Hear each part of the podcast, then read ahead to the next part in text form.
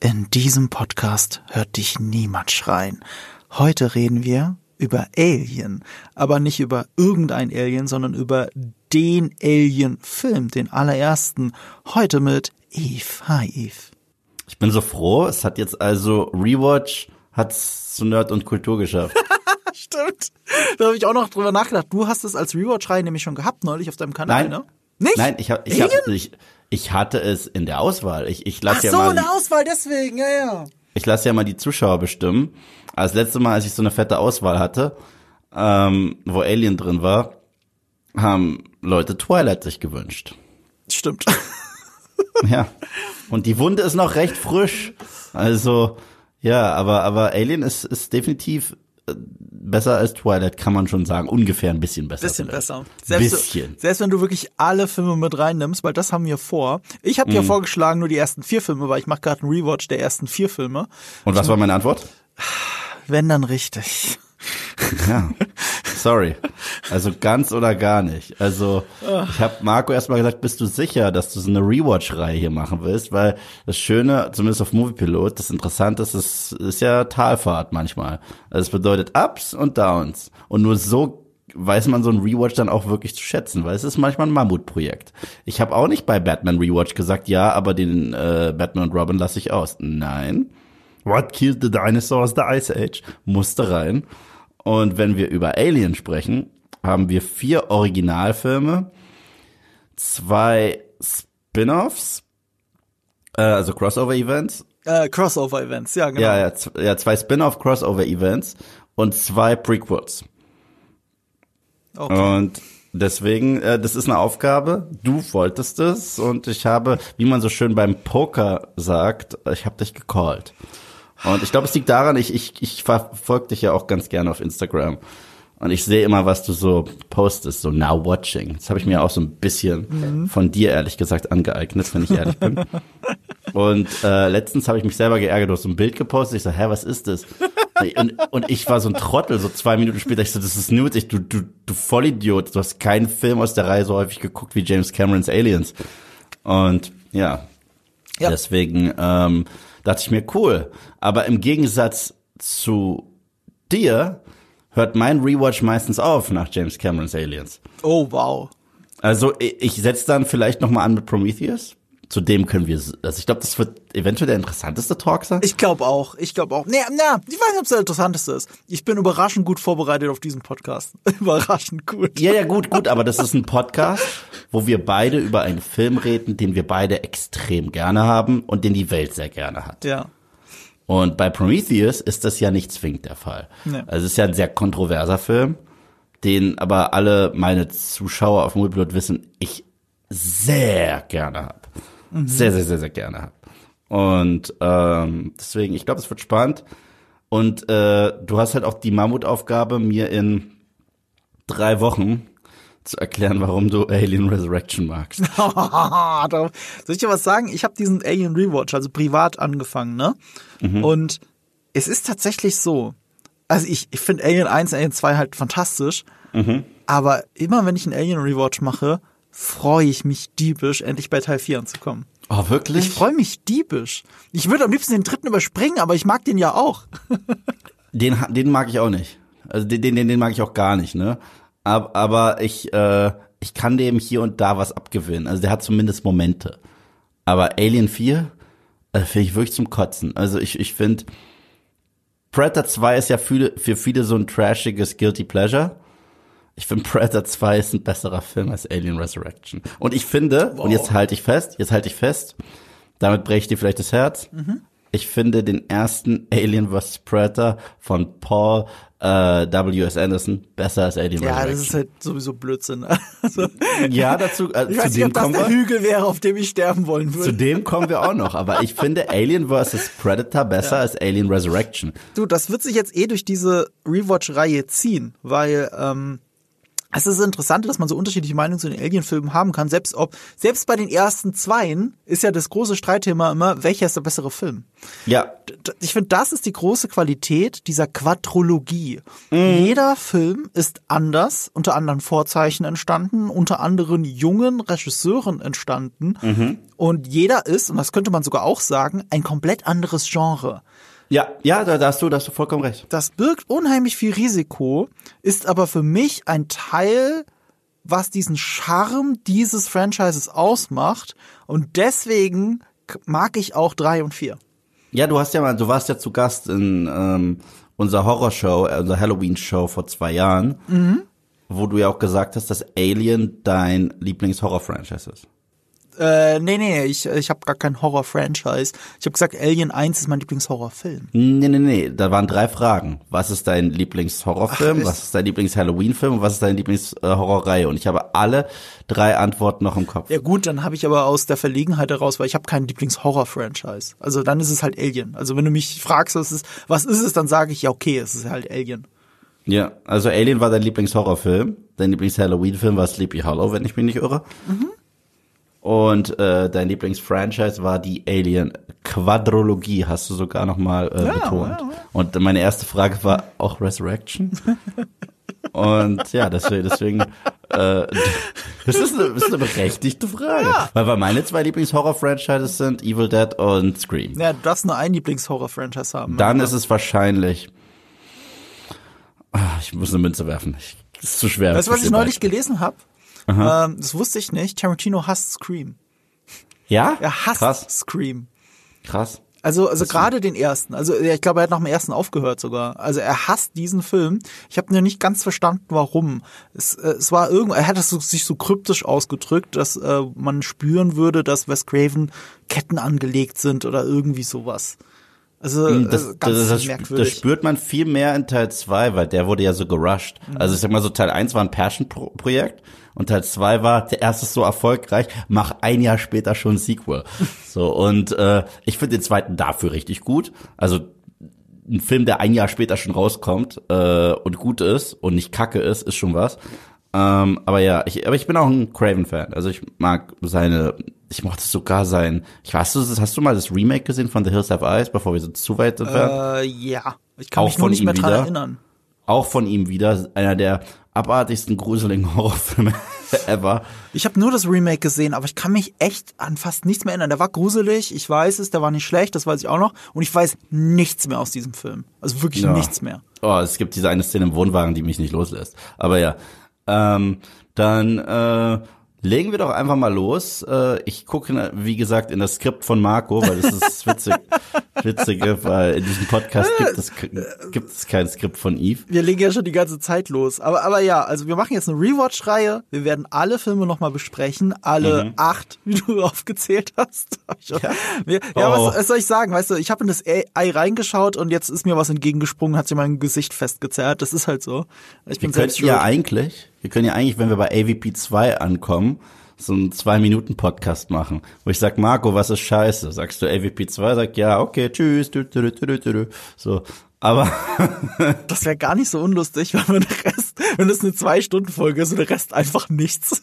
Das ist blank. Ja, das Krasse ist, eine Sache, du und ich, wir werden nie wissen, ob wir den Film komplett scheiße finden oder nicht, weil man nichts erkennen kann. Ähm, ich habe dir ja sogar gesagt, ich weiß es nicht, ob ich den scheiße finde. Du, oh ja, glaub mir. Weil, ja, aber nee, nee, nee, weißt du noch warum? Hm? Weil ich mich nicht erinnern kann, ob ich ihn gesehen habe. Es ist wirklich ohne Spaß. Also ich hasse ihn wie die Pest. Ja. Du wirst ihn höchstwahrscheinlich als einen der beschissensten Filme, die du je gesehen hast, bezeichnen. Ich kenne deinen Geschmack. Dieser Film ist wirklich der allerletzte Rotz. Also es ist wirklich das, wenn ich nicht aufpasse bei mir im Wald beim Spazierengehen, wo ich eventuell reintrete und danach meinen Schuh sauber machen muss. Aber das, das Ding ist halt, ich meine, ich hätte ihn gesehen. Ich meine, hm. ich hätte ihn gesehen, aber ich, da ich mich an nichts erinnern kann, kann ich nicht dafür die Hand ins Feuer legen. Guck mal, der erste AVP, der hat zumindest noch so ein bisschen Mythologie von Alien und Predator ja. und diese ganze Pyramidenkiste. Die ist nett. Ja. Also es ist halt trashig, aber nett. Ähm, der zweite ist wirklich ein dummer, hohler, Slasher-Film in einer Kleinstadt. Ja. Und er ist so, so derartig fürchterlich ausgeleuchtet. Das ist das Schlimmste am Film. Du erkennst nichts. Und dabei hatten sie die Designs von, wir werden auch später drüber sprechen, H.R. Geiger. oder HR Giga. HR Giga ist Schweizer, das kannst du ruhig so HR. Der HR Giga. Und, äh, und die hatten auch die Designs der Predators. Das heißt, die Kostüme, die sie hatten, sind geil. Und du siehst sogar die Behind the Scenes. Ich so, ihr hattet das alles und habt es trotzdem nicht ausgeleuchtet. Was zur Hölle ist kaputt bei euch? Ich würde verstehen, wenn ihr das gemacht hättet, um zu retuschieren. Spar Aber ja. spar dir das für den Film dann auf, weil sonst haben wir ja nicht so viel über den zu Ja, reden. wir haben dafür nichts viel zu Dafür sagen. haben wir viel mehr hier zu sagen. Und weil das halt Ja. ein Klassiker ist und ihr hattet jetzt sage und schreibe, der ist 79 entstanden, ihr hattet äh, 44 Jahre, habe ich richtig gerechnet? Ja. 44 Jahre Zeit, den zu gucken. Deswegen wird es natürlich zu Spoilern kommen. Ähm, alle Disclaimer wurden disclaimed, wie Yves immer sagt. Aber ich habe, bevor wir in die Struktur des Films äh, reingrätschen, also wir wollten uns die Produktionshintergründe anschauen und dann mehr oder weniger chronologisch durch den Film gehen, durch die Money Shots, vielleicht auch ein paar Hintergrundfakten. Also es ist, ich, ich sag ja, ich bin verblüffend gut vorbereitet. Das hat auch Gründe, das werde ich später noch erzählen. Ähm, aber eine Sache, bevor wir richtig loslegen, würde ich dann schon gerne von dir wissen und würde ich auch gerne von mir erzählen. Wie stehst du denn zum ersten Alien-Film? Also äh, es sind aber zwei spannende Fragen, weil weil bei dir steht ja auch in, in deinem Skript, ich sage mal in deinem Skript, äh, wie ich zum Franchise stehe. Da du nichts beigesteuert hast, ist es mein Skript, ja. Ja, ja, genau. Also es sind zwei, zwei, zwei gute Antworten. Ich, das also Franchise einmal- haben wir doch schon gesagt, dachte ich. Okay. Ja, nee, das Franchise ist für mich halt, ähm, ich sehe es ähnlich wie, wie, wie Terminator. Also es, es gibt zwei Meisterwerke und danach eigentlich hätte ich nichts mehr gebraucht.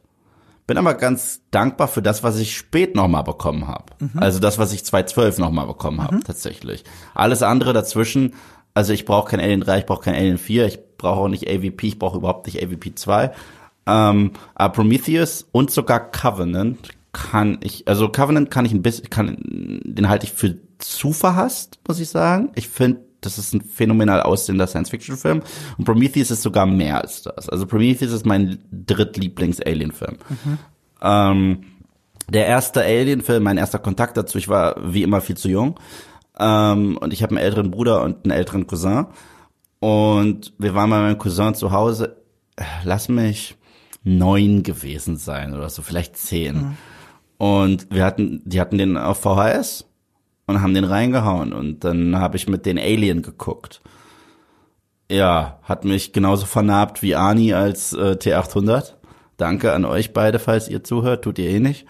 Ähm, und dieses Wesen, dieses abscheulich aussehende, genial abscheulich aussehende Wesen, bleibt für mich bis heute eins der gruseligsten, genialsten Designs der Horror-Filmgeschichte.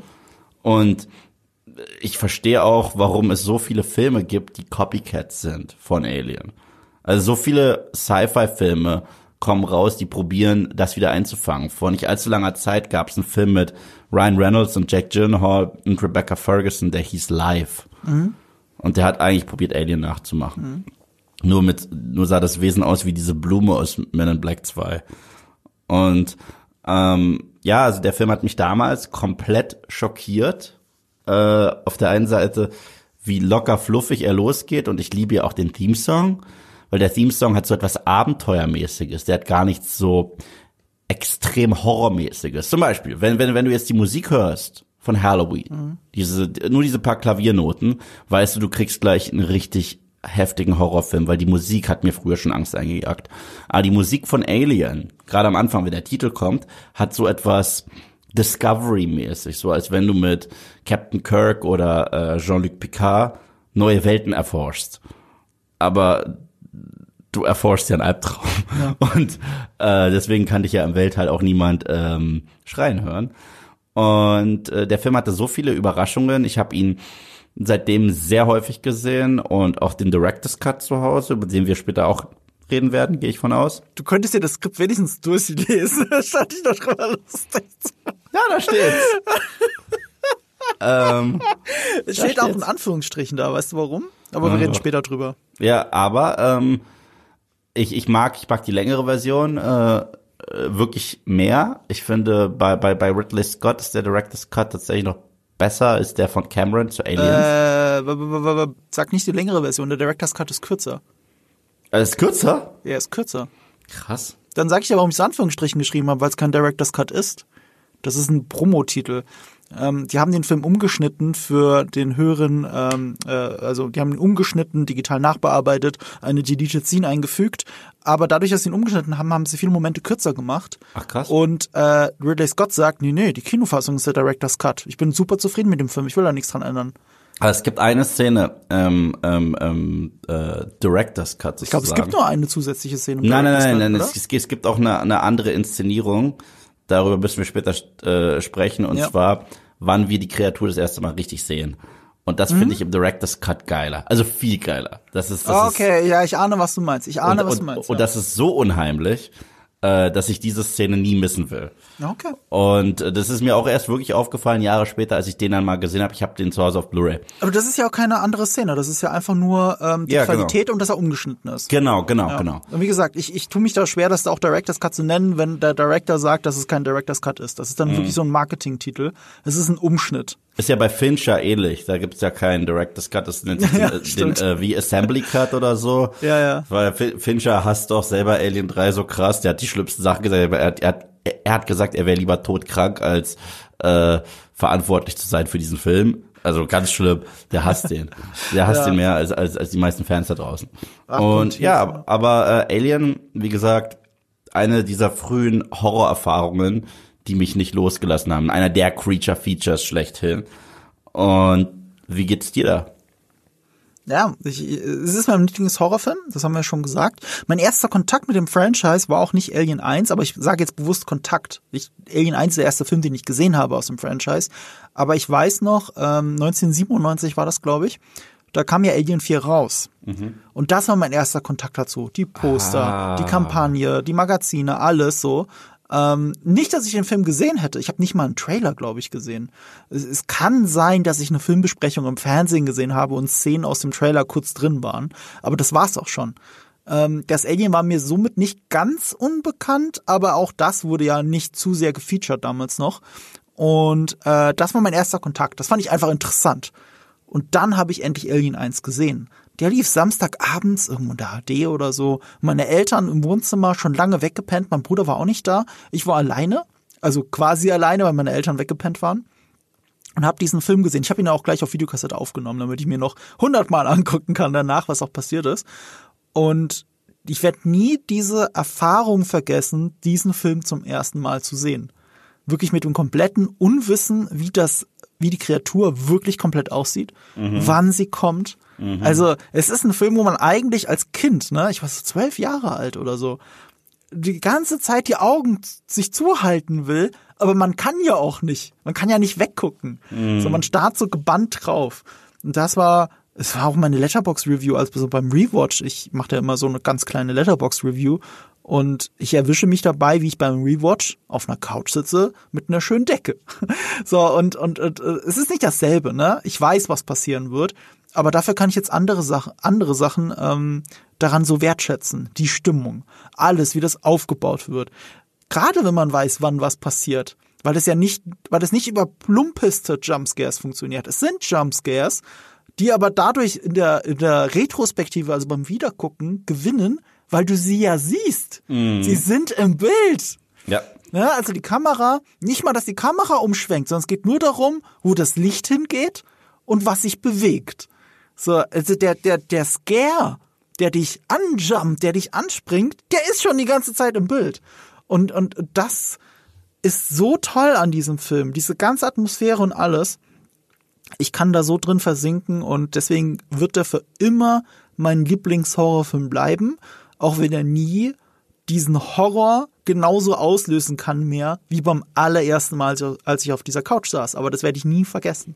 Na, und der Film ist ja auch, also er hält tatsächlich die Tradition des, was viele sagen, des goldenen Zeitalters des Horrors. Und das sind die 70er. Die 70er Jahre haben ein paar der einflussreichsten Horrorfilme aller Zeiten. Gerade wenn du jetzt über Thema Jumpscare sprichst, die gibt es zwar, aber sie deuten sich an, hast du sehr richtig gesagt. Du siehst Sachen schon im Hintergrund und äh, das ist dieses, dieser Hitchcock-Effekt. Du weißt eigentlich mehr als die Charaktere, weißt du? Und ähm, deswegen werfe ich auch Alien in einen Topf mit tatsächlich Filmen wie Rosemary's Baby. Ich werfe Alien in einen Topf mit The Shining Und halt auch mit dem ersten Halloween von John Carpenter. Das sind, die sind so alle in diesem, äh, die haben trotzdem alle auch diesen Slow Burn-Effekt, weißt du? Und das ist auch kein Zufall, weil mhm. ähm, Horrorfilme immer einen großen Jump machen mit gesellschaftlichen Veränderungen.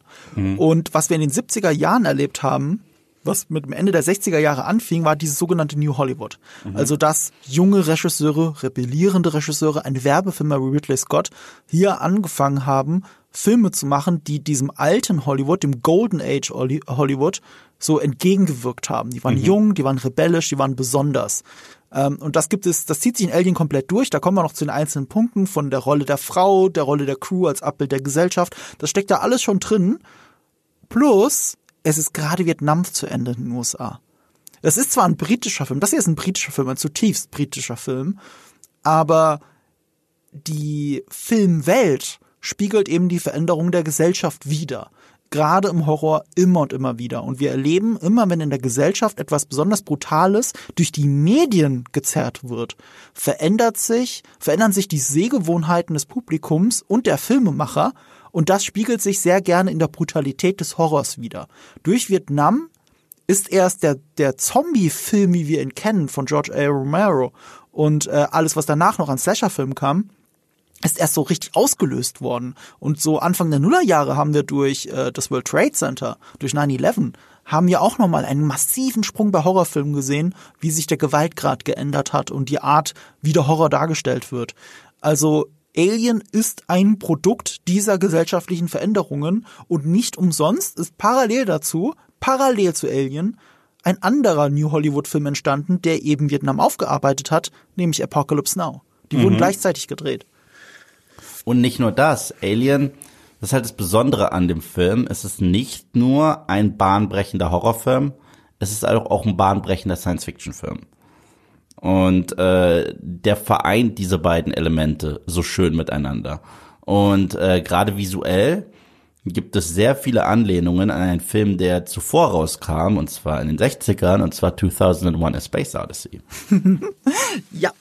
Ähm, und trotzdem weniger als beabsichtigt. Aber mhm. das ist ein Punkt, die Produktionshintergründe, die wir jetzt gleich besprechen werden. Du hast sehr richtig gesagt, dass der erste auch noch sehr stark einfach ein Sci-Fi-Film ist. Ja.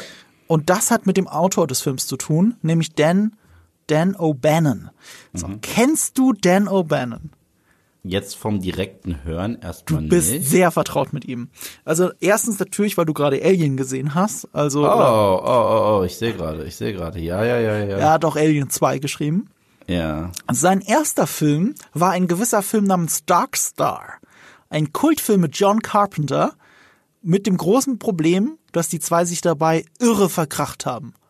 Irre. Dan O'Bannon mhm. ist ein großer, großer Sci-Fi-Fan und er nimmt das Genre sehr ernst. Aber was ist Darkstar?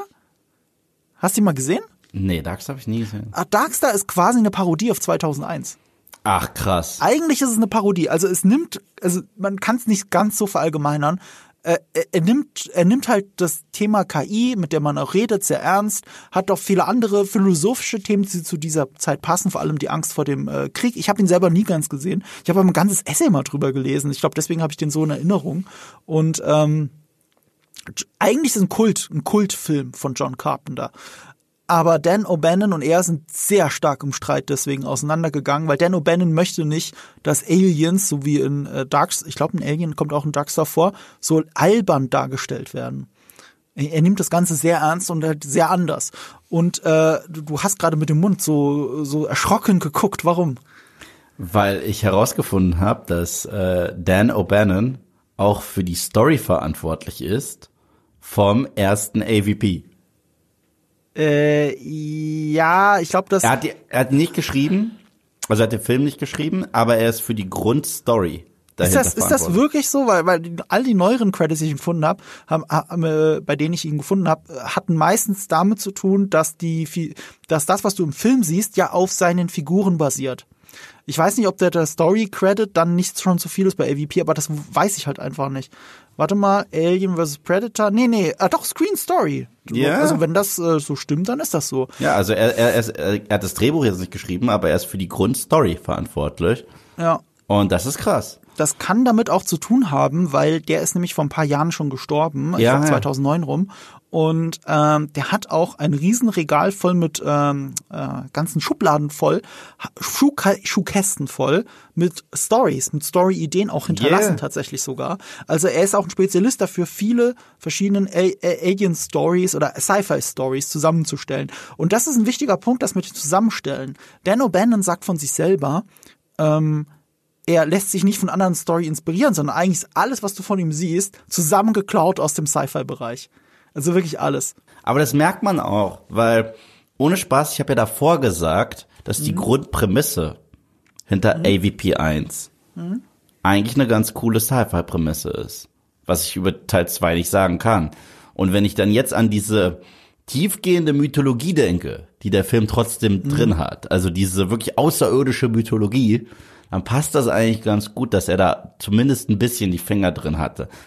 Was Ich man kann dann es sogar sagen, welche Sci-Fi-Story ba- auf welcher es basiert, ohne es jetzt genau zu wissen. Ich vermute es. Weißt du welche? Mhm. H.P. Lovecrafts äh, At the Mountain of Madness. Stimmt, das Das kann spielt sein. auch in der Antarktis. Das war nämlich schon seine Inspiration für Alien 1. Ich habe das aber nicht zusammengebracht, dass es natürlich auch die Vorlage für AVP ist. Weil da machen sie es ja noch mehr. Und ein weiterer Fun Fact. Du bist Ja. ja, ähm, wie ich, auch begeistert nicht nur von äh, Filmen, sondern auch von der Kunst des Trailers, richtig? Mhm. Und Alien, der erste, hat den gleichen Trailer und die gleiche Trailermusik wie ein weiterer Film, den du und ich lieben, ein weiterer Alien-Film, den du und ich lieben, der in der Antarktis spielt. Und das ist The Thing. Ja. Ja. Äh, und der ist halt von John Carpenter. Ja, yeah, das ist halt die, diese ganze Riege von damals. Ich sehe auch, dass er für Heavy Metal verantwortlich Ja, war. Heavy Metal tatsächlich. Der erste, Crazy. aber nee, nee, nicht Fact 2. Nee, nee, nee, nee. Ich habe nur Fact 2 gesehen, glaube ich. Ich glaube, ich habe beide gesehen. Ähm, und er war für beide Total Records. Also Ach er, stimmt, das war ja auch noch reinwerfend. Ja stimmt, der hat Total Recall geschrieben. aber sowohl das Original, das hat er richtig geschrieben, und äh, mit für die Story vom Remake war er auch noch verantwortlich. Aber das Remake war nach seinem Tod. ja, das wurde halt posthum released. Ah. Aber ja, krass. Ja, aber das kann, aber das würde ich jetzt nicht überbewerten, weil Total Recall basiert ja auf einem Buch von Philip K. Dick.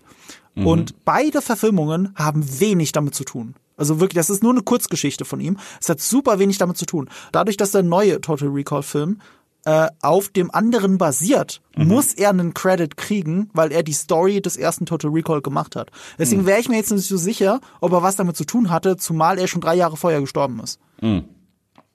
Und tatsächlich ist er auch noch für viele Computeranimationen und Grafiken verantwortlich von 1977 Star Wars. Äh, das wusste ich nicht. Das sehe ich Star. Wars ja. auch? Ja, also, also er, er hat keine Writing Credits, natürlich keine Regie Credits, aber in äh, der Sparte Other ist er für Computer Animation and Graphic Displays für die Miniaturen und die optischen Effekte war er auch verantwortlich, was auch krass ist, Ah, Okay. weil die waren ja auch bahnbrechend und das passt. Weil wenn du dir diese rustikalen Sachen anguckst, die zwar Sci-Fi sind, aber trotzdem rustikal, wie zum Beispiel der Trench Run vom Todesstern, und du dir dann das Design der Nostromo anschaust, da gibt es schon Parallelen, weißt du? Ja, aber das hat tatsächlich dann nicht mit ihm zu tun. Das ist jetzt Zufall, dass das so gut zusammenfasst. Äh, weil ähm, er, hätt, er ist eigentlich mehr auf dieser cleanen Seite des Sci-Fi. Mhm. Also wir müssen jetzt ein bisschen diese Produktionshintergründe aufdröseln. Ähm, ich muss auch gleich hier ein bisschen Credit geben, weil ich habe gestern, gestern erst, für diesen Podcast die Doku gesehen, Memory. Äh, the Origins of the Alien oder Movie oder First Alien Movie oder irgendwie sowas. Also es ist, es ist ein Dokufilm und der hat einen starken Fokus auf Dan O'Bannon. Und äh, vieles davon, was ich jetzt über den Produktionshintergrund sage, das habe ich eigentlich auch daraus. Also dafür erstmal den Credit. Kann man gucken, es ist nicht die aller, allergeilste Doku. Sie ist ein bisschen zu aufgebauscht und endet und verarbeitet irgendwie gefühlt nur die Hälfte des Films, wenn überhaupt. Aber trotzdem, ähm, es, ist, es ist interessant. Das kann man gucken. Und Dan O'Bannon war da eben der starke Fokus. Dan O'Bannon kommt aus diesem Dunstkreis des ersten nie entstandenen Dune-Films von Alejandro Jodorowsky. Da hat er Möbius kennengelernt, diesen französischen Comiczeichner, der eben mit Valérien auch Star Wars nachhaltig sehr geprägt hat. Ähm, zumindest die Production Designer von Star Wars. Es muss nicht George Lucas selber sein. Ähm, und natürlich den Hans Rudolf Giger, den HR Giger, den Hansi. So, daher kannten die sich. Die Idee für Alien, also für, für die Story, die hat er aus einem Film, der heißt It mit Ausrufezeichen, äh, äh, ein ein ein ein ein ähm, ein, ein so typischer Alien-Invasionsfilm. Ich weiß gar nicht, wie ich es anders nennen soll. Nee, Invasion ist falsch, weil da gehen Astronauten auf einen anderen Planeten. Das sieht alles super trashig aus. Dafür kann ich auch wieder nur die Doku empfehlen, Memory, da sieht man die auch. Sehr viele alte Sci-Fi-Trash-Filme haben ihn inspiriert, die aber teilweise gar nicht so alt sind zu diesem Zeitpunkt. Ne, also Mitte der 70er hat er über diesen Film nachgedacht. Nur zehn Jahre davor sind all diese Trash-Filme entstanden, die komplett anders aussehen als Alien. So, das war eine große Inspiration. Ein DC-Comic war eine große mhm. Inspiration, in dem ein ähm, also der ist wirklich, der Anfang ist einfach komplett die Story von Alien. Äh, ein ein äh, Naval Ship der US Army findet halt Alien-Eier und einer schluckt so ein Alien-Ei runter, einer der Matrosen, und dann bricht es halt irgendwann aus dem Aus, das Alien. Es kommt sehr, sehr daher. Wusstest du, welche 90s Popkultur-Ikonen so beeinflusst waren von Alien, dass sie fast identische Kreaturen mit reingebracht haben in ihre eigene Species. Mythologie, also die auch aussehen wie die Xenomorphs. Ich bin gespannt. Noch mehr als Species? Nein, noch mehr. Ich, äh, und, und, und noch ein Tipp, kinderfreundlich. Kinderfreundlich? Äh, lass mich raten, Gremlins? Nein, nein, nein, nein, nein, nein, nein, nein. okay, was? Teenage Mutant Ninja Turtles. Echt? In Teenage Mutant Ninja Turtles, das musst du unbedingt googeln. Also wenn du jetzt auch einen Computer vor dir hast, mhm dann gib mal bei Teenage Mutant Ninja Turtles die Pizzamonster ein. Ach so, da gibt's okay, da gibt's Monster, die äh, da gibt passen. es Monster, die klein anfangen. Ach klar, die kenne ich aus dem Videospiel aus äh, Turtles in Time, da sieht man die. Genau, die die die die sehen aus wie die Xenomorphs. Ach, das sind Pizzamonster. Ja, das sind weil weil weil, weil die wie ja. in solch kleinen Eiern, die die sahen halt aus wie wie Pilze oder so, wurden die auf die Pizza gepackt in der Mikrowelle. Mhm sind dann solche, erst solche kleinen roten Monsterchen rausgeworden, die dann groß werden, sehr schnell, mhm. so ähnlich wie die Xenomorphs sehr schnell groß werden. Mhm. Und die sehen halt genau so aus. Ja, ja. Das ist halt frech geklaut, muss man sagen. Ja, aber das, das ist ja ganz klar von Alien geklaut. Also, mhm. hast du das Bild vor dir? Ja, ja, ich hab's gesehen. Ich kenne sie auch noch gut aus dem Videospiel, wie gesagt. Ja, yeah, also äh, das, das ist sau lustig.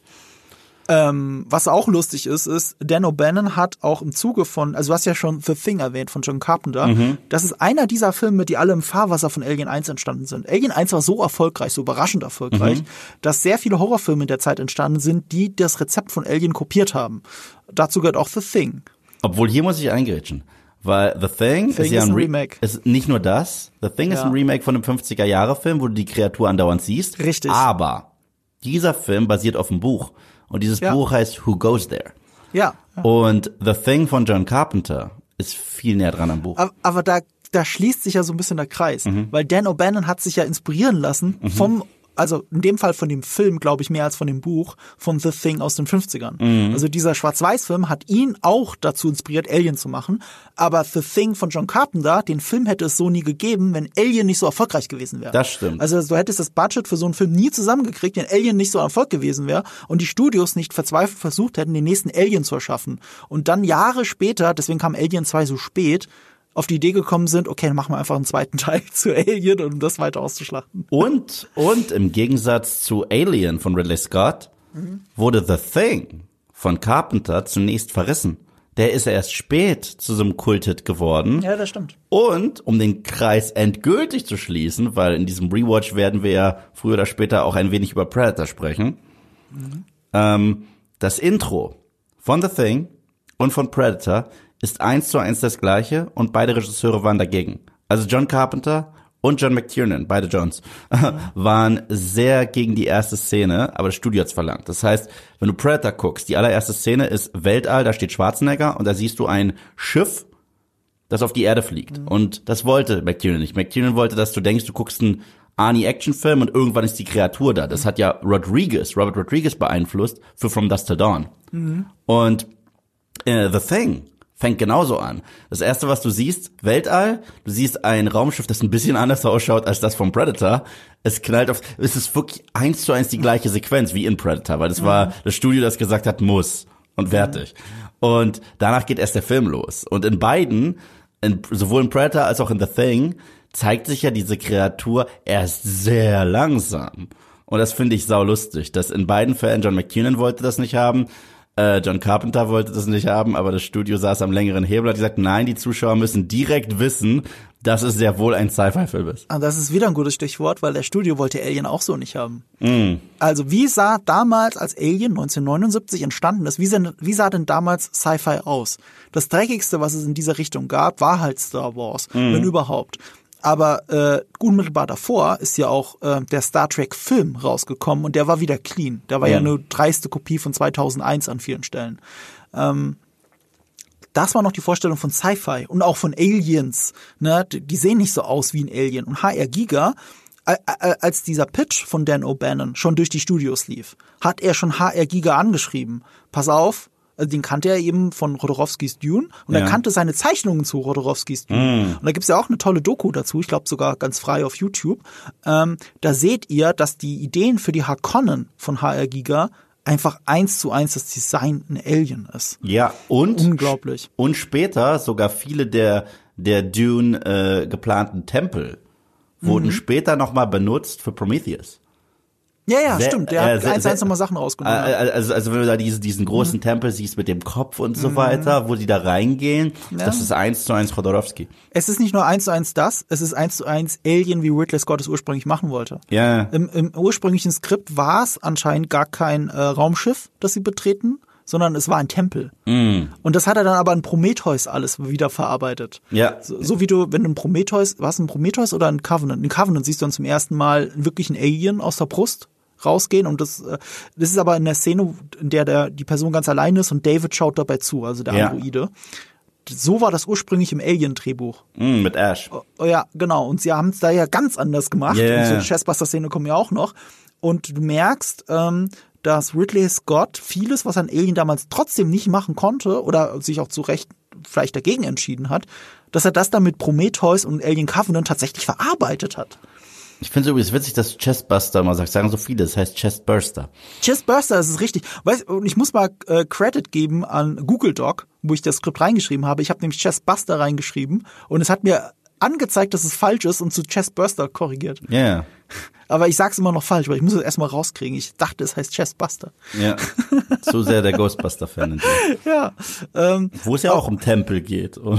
ja, ja, also da schließen sich viele Kreise. Also 20th Century Fox war ja dann am Ende das Studio, das Alien produziert hat. Ja. Und die wollten vieles nicht. Die haben HR Giga noch nicht mal bezahlt.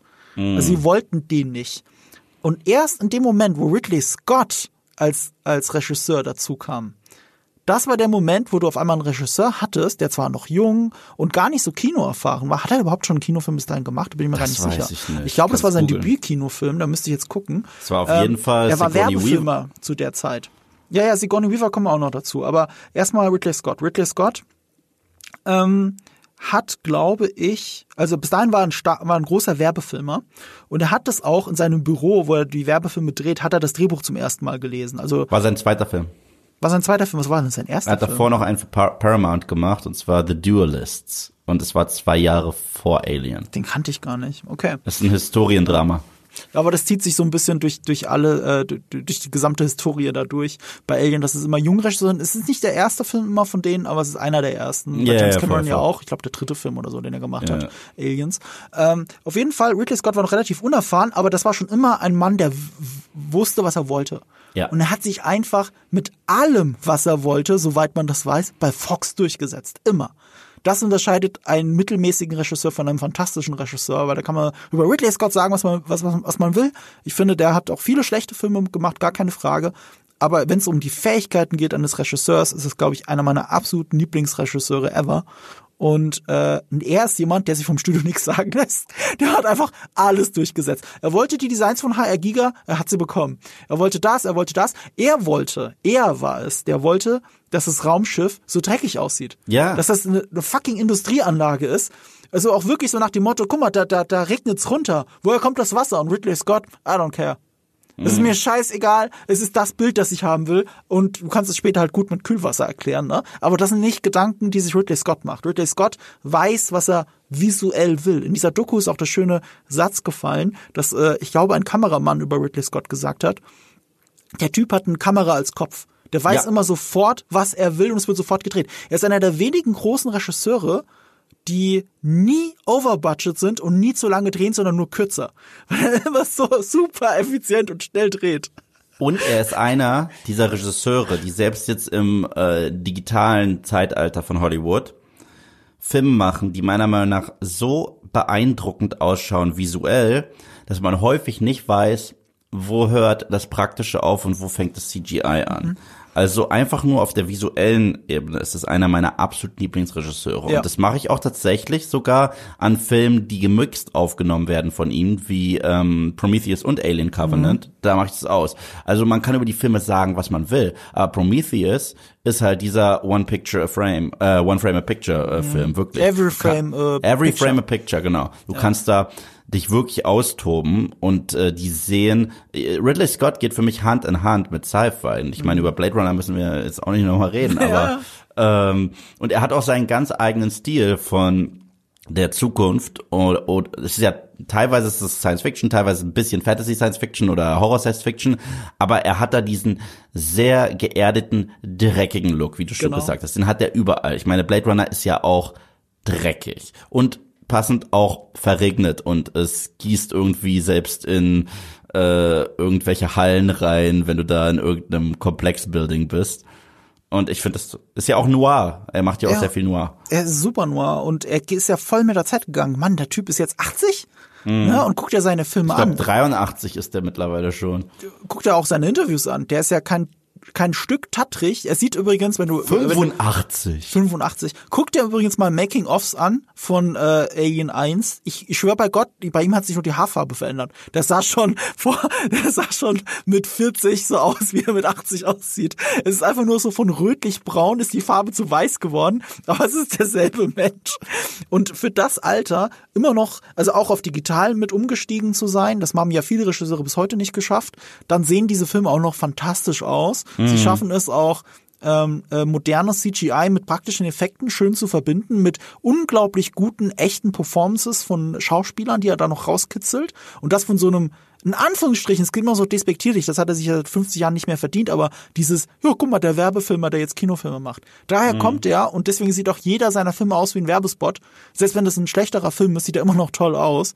Ähm, das steckt ja alles drin, das steckt halt in Alien drin, durch und durch. Und er hat dieses Dreckige da mit reingebracht, dieses Industrielle. Das ja. hat, das hat äh, Dan O'Bannon gar nicht so gesehen. Ähm, du siehst seine Einflüsse dann, finde ich, eher noch in den vielen weißen Räumen, die ja diesen ja, starken ja, Kontrast bilden. In du diesen dieses Aufwachzimmer. Dieses Aufwachzimmer, der, das Operationszimmer, äh, Mother. Ne? Also mm. Mother, also wo er in diesen Raum reingeht und mit dem Computer spricht, das ist schon sehr inspiriert von 2001 auch. Total, also Hell das alte Sci-Fi, genau, ja. da steckt da alles noch mit drin, diese langsamen Bilder teilweise. Also Ridley Scott ist da all in gegangen. Ähm, zwei Sachen, die ich dann noch ähm, zu Alien sagen wollte zum Produktionshintergrund, bevor wir endlich mal mit dem Film anfangen. Ähm, das eine ist schon 52 ja, Minuten. Wahnsinn, ne? Der erste, das erste Drehbuchentwurf von dem Film, der ging halt so 30 Seiten, das war der erste Akt nur des Films, also quasi bis bis zur Infektion mit dem Alien ungefähr. So Pi mal Daumen. Bis zur Chestburster-Szene vielleicht maximal. Das war das erste, was man von dem Film hatte, die ersten 30 Seiten. Und da hieß der Film nicht Alien, sondern äh, zuerst Memory. Memory, und so deswegen heißt auch die Doku so, die ich gesehen habe, weil die Crew auf diesem Alien-Planeten nach und nach das Gedächtnis verliert und nicht mehr weiß, was sie tun sollen. Das haben sie aber irgendwie rübergerettet durch diese Panik und dass sie Fehler machen. Also dieses, dass sie nicht wissen, was sie tun sollen. Das ist immer noch so ein bisschen mit drin. Und bevor es Alien hieß, hieß das Drehbuch, und es war in der Doku schön zu sehen, überall stand auf dem Drehbuchseiten Star Beast. So hieß der Film ursprünglich, bis es irgendjemand durchgestrichen hat auf dem Drehbuch und Alien daneben geschrieben hat. Viel bessere Titel. Und selbst wie mit dem Titel gespielt wird, dass du denkst, dass du irgendwie so eine außerirdische Schrift siehst, mhm. aber du mhm. checkst einfach, dass der, der Titel langsam zusammengefügt mhm. wird. Du siehst ja erst so etwas, was aussieht so ein bisschen wie eine V und du, oh, da wird ein N draus und so weiter. Das haben die ja dann später genau den Approach nochmal benutzt bei Prometheus. Ich habe ja nur erkannt, dass Prometheus äh, zu Alien gehört an der Trailermusik. Mhm. Die haben da dieses Warnsignal benutzt. Dieses du, du, du, ja, du, du, du. Ich erinnere mich. So, und ich so, ja, okay, das hat was mit Alien zu tun, weil das war ja sehr mysteriös und geschrieben von Damon Lindelof, Mister, ich gebe euch keine Antworten aus Lost. Und, oder, oder noch krasser, The Leftovers. Und ähm, ja, deswegen, ähm, der Film wirft sehr viele Fragen auf, aber das finde ich gut. Okay, eine allerletzte Sache zur Konzeptphase, bevor wir jetzt, du hast schon mit der Schrift angefangen, im Film einsteigen. Ellen Ripley. Mhm. Äh, du hast es schon angedeutet, du wolltest was dazu sagen. Wichtiger Fun Fact, Ellen Ripley war zuerst ein Mann in ja. dem Drehbuch. Man hört auch manchmal, sie wurde geschlechtslos geschrieben. Ich kann das jetzt nicht verifizieren. Ich konnte jetzt nur verifizieren in der Recherche für diesen Podcast, dass sie zuerst als Mann geschrieben wurde mhm. und äh, man sich auch durch das Casting von Sigourney Weaver dann dazu entschieden hat, eben äh, es zu einer Frau zu machen, die Rolle. Und äh, das war natürlich die richtige Entscheidung, weil Ellen Ripley einfach eine der großen, großen Ikonen der Filmgeschichte ist. Ich finde, es ist eine der stärksten weiblichen Hauptrollen, gerade weil das Geschlecht sogar keine Rolle spielt.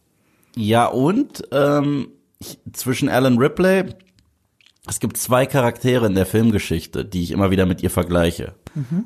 Die eine ist Sarah Connor. Ja, sehr nah. Weil, wenn du überlegst, wie sie anfängt im ersten Film und wie sie sich entwickelt im zweiten mhm. Teil. Weißt du, Alan Ripley im ersten Teil ist ja auch so ein bisschen, das ist der Twist mit ihr, weil du hast ja einen, bunten Mix von Charakteren und du gehst davon aus zu wissen, wer die Hauptfigur ist, aber du würdest niemals auf Alan Ripley zeigen als deine Hauptfigur. Das ist ja ein bisschen der Twist. Sie ist ja eigentlich das, in Anführungsstrichen, Final Girl von so einem Horrorfilm, mhm. womit niemand gerechnet hätte. Sie war die unbekannteste am Set. Mhm. Und sie ist diejenige, die es rausschafft, was äh, ähm, ihr auch sehr, äh, was sie auch sehr verbindet mit äh, Jamie Lee Curtis in Halloween. Mhm. Und das äh, zweite ist tatsächlich, ich vergleiche sie gerne mit Vader. Was mit ich damit meine, ich sage euch auch ganz genau warum. Weil äh, im ersten Star Wars Film, was macht Darth Vader eigentlich? Nicht so viel, aber er hinterlässt einen Eindruck, oder? Mhm. Aber es ist der zweite Film, der aus Darth Vader diesen Charakter macht, den wir so lieben. Und so ähnlich sehe ich es mit Ripley. Ich mag sie im ersten Film, sie ist cool, aber im ersten Film äh, sie haben halt alle Persönlichkeit, weil die Crew halt so ein bisschen Firefly-mäßig interagiert und sehr menschlich ist. Aber es ist der zweite Teil, der aus Alan Ripley das gemacht hat, was Popkulturgeschichte geschrieben hat für mich. So richtig ist es der zweite Teil. Und das ist für mich das gleiche mit Vader. Der im ersten Teil halt dieser Typ in der dunklen Rüstung ist, mit dem komischen Atem. Und du weißt, der, der ist halt ein, ein, ein Zauber, Zauberer oder so. Mhm. Und im zweiten Teil, Vader dominiert den kompletten Film. Und so ähnlich ist es mit Alan Ripley, weil der, der zweite Teil ist für mich persönlicher. Also der, der zweite Teil ist für mich charakterfokussierter. Ich würde dir an für sicher recht geben, aber ich finde im ersten Teil den dritten Akt dominiert sie ja. Da ist sie yeah. das Final Girl. Also ab dem Moment, wo sie das Kommando hat über das Schiff, ab dem Moment ist klar, dass sie die eigentliche Protagonistin die ganze Zeit war. Yeah. Aber, aber nichtsdestotrotz, wir springen so richtig in sie als Person rein. Ab, abseits jetzt auch von diesen wie geht sie mit Stress um mhm. und wie geht sie in diesem Horrorszenario mhm. um, sondern wer ist sie und was macht sie aus? Und sie wird ja auch zu einer Heldin in mhm. Teil 2. In, äh, in Teil 1 ist sie nee, ein Survivor. Im letzten Akt ist sie die Heldin. Ja, da ist sie ein Survivor, aber auch in erster Linie. Und in Teil 2 geht sie bewusst rein in die Höhle des Löwens nochmal um etwas Heldenhaftes zu tun. Das ist anders als in Teil, Teil 1. Ich finde das tatsächlich nicht. Ich finde, dieses Heldenhafte kommt da auch schon in Akt 3. Aber dann lass uns in Akt 3 dann drüber sprechen, wenn wir da chronologisch ja. durchgehen. Also ich finde, diesen Badass-Moment hat sie schon vorher. Ich weiß aber, was du meinst. Ich finde den Terminator-Vergleich viel besser. Du mhm. fängst mit einer Damsel in Distress an, in der Figur von äh, Sarah Connor. Mhm. Und turns out, im Laufe des Films gegen Ende wird sie aber der Badass, der auch den One-Liner bringt. Und damit ist es wirklich genau wie in Alien 1. Ja. Und in Alien 2, so wie bei äh, Witzia, wird äh, Sarah Connor, also in Terminator 2 wird Sarah Connor zu, wie du mal so schön gesagt hast in unserem Terminator-Podcast, eigentlich wird sie der Terminator. Ja. Sie ist entmenschlicht und sie will jemanden umbringen aus in der Gegenwart an oder Vergangenheit, um die Zukunft zu verändern. So, also damit ist sie der Terminator und sie die Killermaschine. Und das haben wir ja auch so ein bisschen in Aliens dann, dass äh, Ellen Ripley auf einmal die Killermaschine ist. Nein, nicht nur das, dass es Mama gegen Mama ist. Ja. Was auch cool ist. Ja. Der Endfight ist Mama gegen Mama, was ich sau cool finde. Ja, das ist mega. Ähm, also gar keine Frage, aber damit finde ich den Sarah Connor-Vergleich fantastisch für Ellen Ripley, aber ich finde der Darth Vader-Vergleich hinkt. Ähm, ist auch nur eine Interpretation. Lass uns dann mit dem Film anfangen. Du hast so schon so schön gesagt, ähm, dass dass das mit dem, dieser Titeleinblendung, wie gut das mm, funktioniert. Ich liebe es. Ja, auch jetzt jedes Mal, ich, ich denke da nie dran, weil das im Trailer schon so gemacht wird, glaube ich, im ersten berühmten Teaser-Trailer von Alien. Ja, ja. Und äh, dann habe ich das, ich verbinde das immer mit dem Trailer und jedes Mal, wenn ich Alien 1 gucke und dann diese Titelsequenz kommt, denke ich, ach stimmt ja, das ist ja hier und das ist mega geil. Absolut, absolut. Und äh, da sehen wir halt auch die wirklich dieses, was ich ja vorher schon gesagt, das ist schon fast inspirierend, abenteuermäßig, aber mit einem kleinen Hauch von Bedrohung drin, ist die Musik dieses Films. Das ist keine klassische Horrorfilmmusik. Wenn ich die Musik von The Thing höre, dieses dum dum dum dum oder diese Halloween, da, da weiß ich, oh, oh, oh, oh, fuck, renn, weißt du, erholt dich, renn, renn, Jamie. Das hörst du hier nicht. Hier, hier hörst du, und übrigens, das hat sich vom Theme auch durchgezogen äh, in äh, nur in Ridley Scotts Film in der Reihe. Weil Prometheus hat auch einen neuen Score bekommen, aber der hat wieder etwas, wir brechen auf zu einem Abenteuer. Da ist zwar eine Bedrohung drin und was Gruseliges, mhm. aber wir brechen auf, um neue Welten zu erforschen. Und das hat dieser Film, das hat auch kein anderer Alien-Film sonst aus den originalen Vieren. Nee, das stimmt. Aber hast du noch eine Erinnerung, wer die Musik gemacht hat im ersten Alien? Jerry oh. Goldsmith. Ja, der Jerry Goldsmith, also der auch Star Trek viel gemacht hat. Ja, und nicht nur das, der ist ja auch zurückgekehrt ähm, für Alien Covenant. Also zumindest haben sie seinen originalen Theme-Song benutzt. Ja, das haben sie gemacht. Also er war schon längst tot, als das ja, rausgekommen aber, ist. Aber wenn, wenn, wenn du Alien Covenant schaust, äh, es ist die Titelmusik mhm. eins zu eins die gleiche. Also es ist so, als wenn man hier John Williams Score wieder benutzt für ja. ein Opening Crawl. Davon, kon ja. davon konnte sich Ridley Scott dann nie ganz trennen. Ähm, ja. Das ist halt interessant, die Wahl, weil er ja dann vom klassischen Sci-Fi kommt, ursprünglich, wenn mhm. du so möchtest. Aber hier was komplett anderes macht. Dazu kommt, dass, glaube ich, also eigentlich, auch wenn die Musik so super prägnant ist in dem Film, so viele Passagen haben eben keine Musik.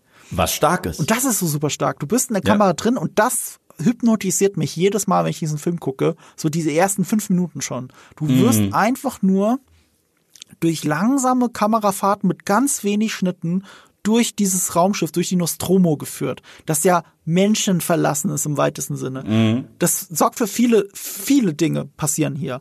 Das eine ist, dadurch, dass es immer Kamerafahrten sind, das sind nicht einfach Stills, es sind fast immer Kamerafahrten. Ja. Äh, wie hat Ridley Scott gesagt, die Kamera soll nicht zur Ruhe kommen. Und so ein bisschen kommt auch dadurch der Zuschauer nie ganz zur Ruhe. Es ist auch in den Dialogsequenzen wird vieles aus der Hand gefilmt. Also, dass jemand die Kamera geschultert hat und dann mitschwenkt oder immer irgendwie guckt, die Figuren irgendwie framemäßig sehr modern für damalige Verhältnisse in einen Frame. Es sind ja sehr viele Figuren. Also, ich glaube, wie viele sind auf dem Raumschiff? Sechs Leute? Und die ja, werden dann immer so geframed, oder sind sogar sieben, so eine biblische Zahl, würde mich jetzt auch nicht wundern. Ich muss kurz rechnen. Ah, die zwei, Sigourney Weaver, der Cap Captain, äh, dann noch die Frau. Also ich zähle gerade auf Anhieb fünf, sechs, sieben. Doch, es sind sieben mit mhm. Kane, mit der Person, die den Chestburster erlebt. Ähm, es müssten sieben Personen sein, also auch sehr biblisch natürlich. Ja. Ähm, und, und, und die Kamera ist immer damit beschäftigt, irgendwie alle in einen Frame zu kriegen. Was auch so schön, äh, das ist auch wieder aus der Doku, das ist nicht mein Gedanke, aber ich liebe diesen Gedanken, darüber habe ich nie nachgedacht. Du hast sehr viele Momente, wo das Bild so geframed ist, in dem alle Personen im Bild zu sehen sind, in einem weißen, hell erleuchteten Raum. Ja. Und das ist so so untypisch für Horror, weil das ist ja da immer der vermeintlich sicherste Moment in einem Horrorfilm. Alle Personen zusammen und einem hellen, erleuchteten Raum. Aber genauso ist es nicht. Aber mit der Idee spielt ja Ridley Scott sehr gerne. Also gerade wenn man sich so seine Aussagen oder seine Konzeptdesigns äh, anhört, auch später noch wieder für Prometheus, den ich hier häufig erwähnen muss, weil der ist so später gelingt zum originalen Alien. Die wollten den früher Paradise Found nennen. Mhm. Okay. Und zwar auf der Suche zum Paradies findest du die Hölle. Ja. Und das, das zieht sich ja so ein bisschen durch, äh, nur in seiner Vision für diese Filme, nicht nicht in, äh, in den, nicht mal von Cameron, nee, äh, das finde ich stark und das finde ich auch geil, dass du davor angesprochen hast, wie der Film anfängt mit diesem ruhigen, die Kamerafahrten. Äh, hat für mich was krass Kubrick-mäßiges. Krass. Also nicht nur 2001 A Space Odyssey, sondern auch Shining. Mhm. Weil was dir dieser Film damit von Sekunde eins signalisiert, ist A, die Nostromo ist ein Charakter. Mhm. Okay, und das ist so ähnlich, die Nostromo ist äh, das Overlook Hotel dieses Films. Klar, das Overlook Hotel, da spukt's, auf der Nostromo spukt's ja nicht, aber da ist ja später was. Und gerade diese, äh, ohne das Design der Nostromo, wäre das Alien nicht so angsteinflößend. das stimmt. Dazu kommen wir später mit den Hintergründen. Da, da, Ja. Das kann man gut da reinbringen. Ähm, du sagst was sehr Wichtiges. Das Schiff ist ein Charakter und das ist super intendiert. Weil auch gerade da, wo du die Musik nicht hörst, du hörst das Schiff immer. Ja. Die haben das so eingebaut, dass da immer so, so ein Wind zu hören ist, der ja eigentlich auch nicht wehen sollte, ne? Das macht ja gar keinen Sinn. Warum ist da ein Wind? Und ähm, sie haben das so genannt, das ist das Atmen des Schiffes.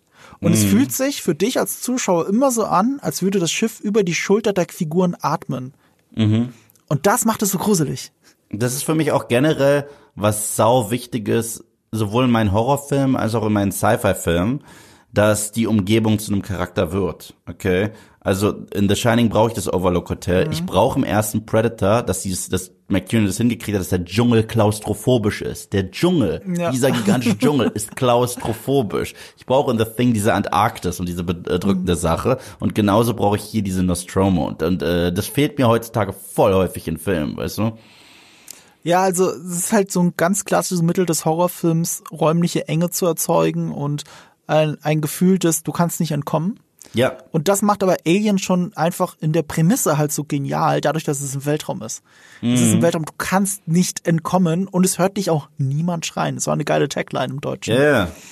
Ähm. die jetzt Scream benutzt für Teil 6. Okay.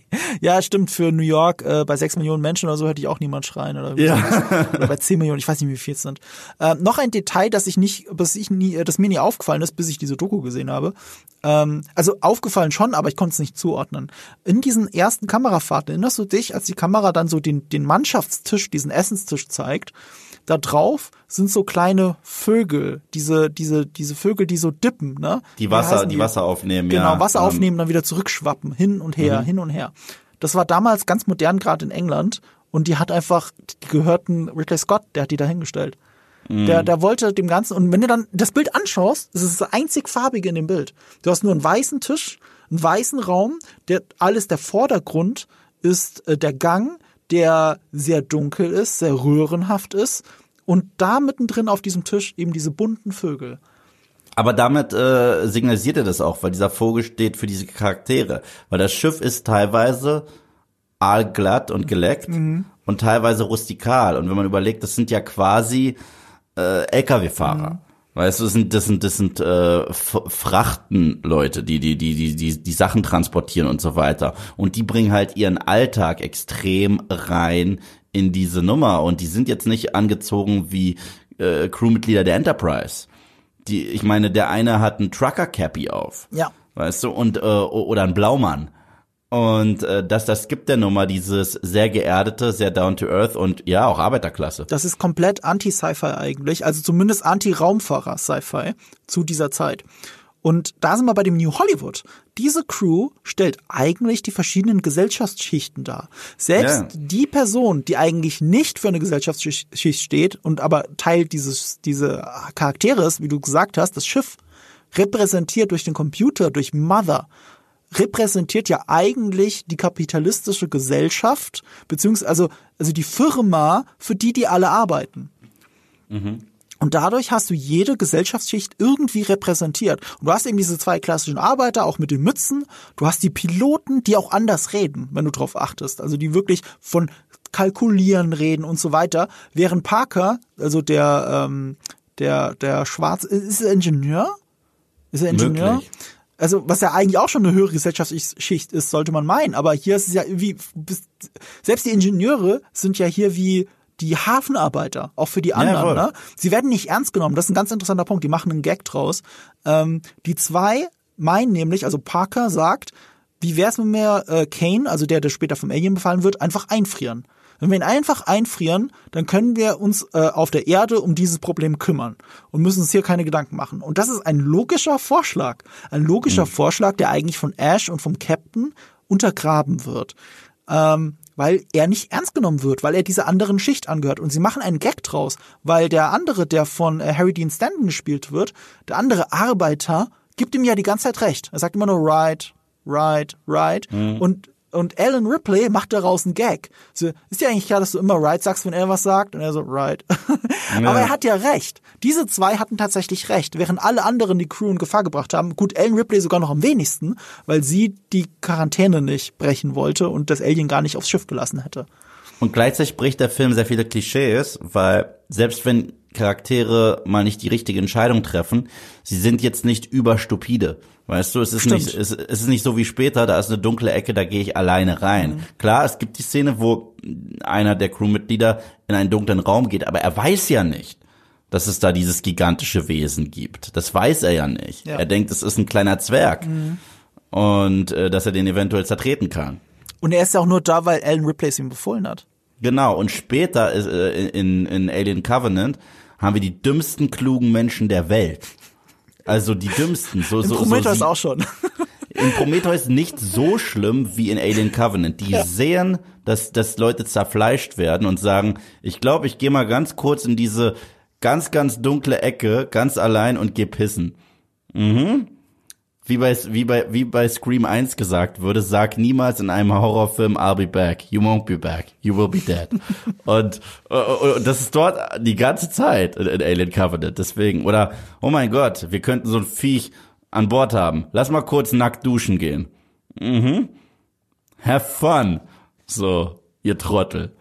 So, und deswegen tun mir die auch so selten leid, wenn die so sterben, wenn die so dumm sind.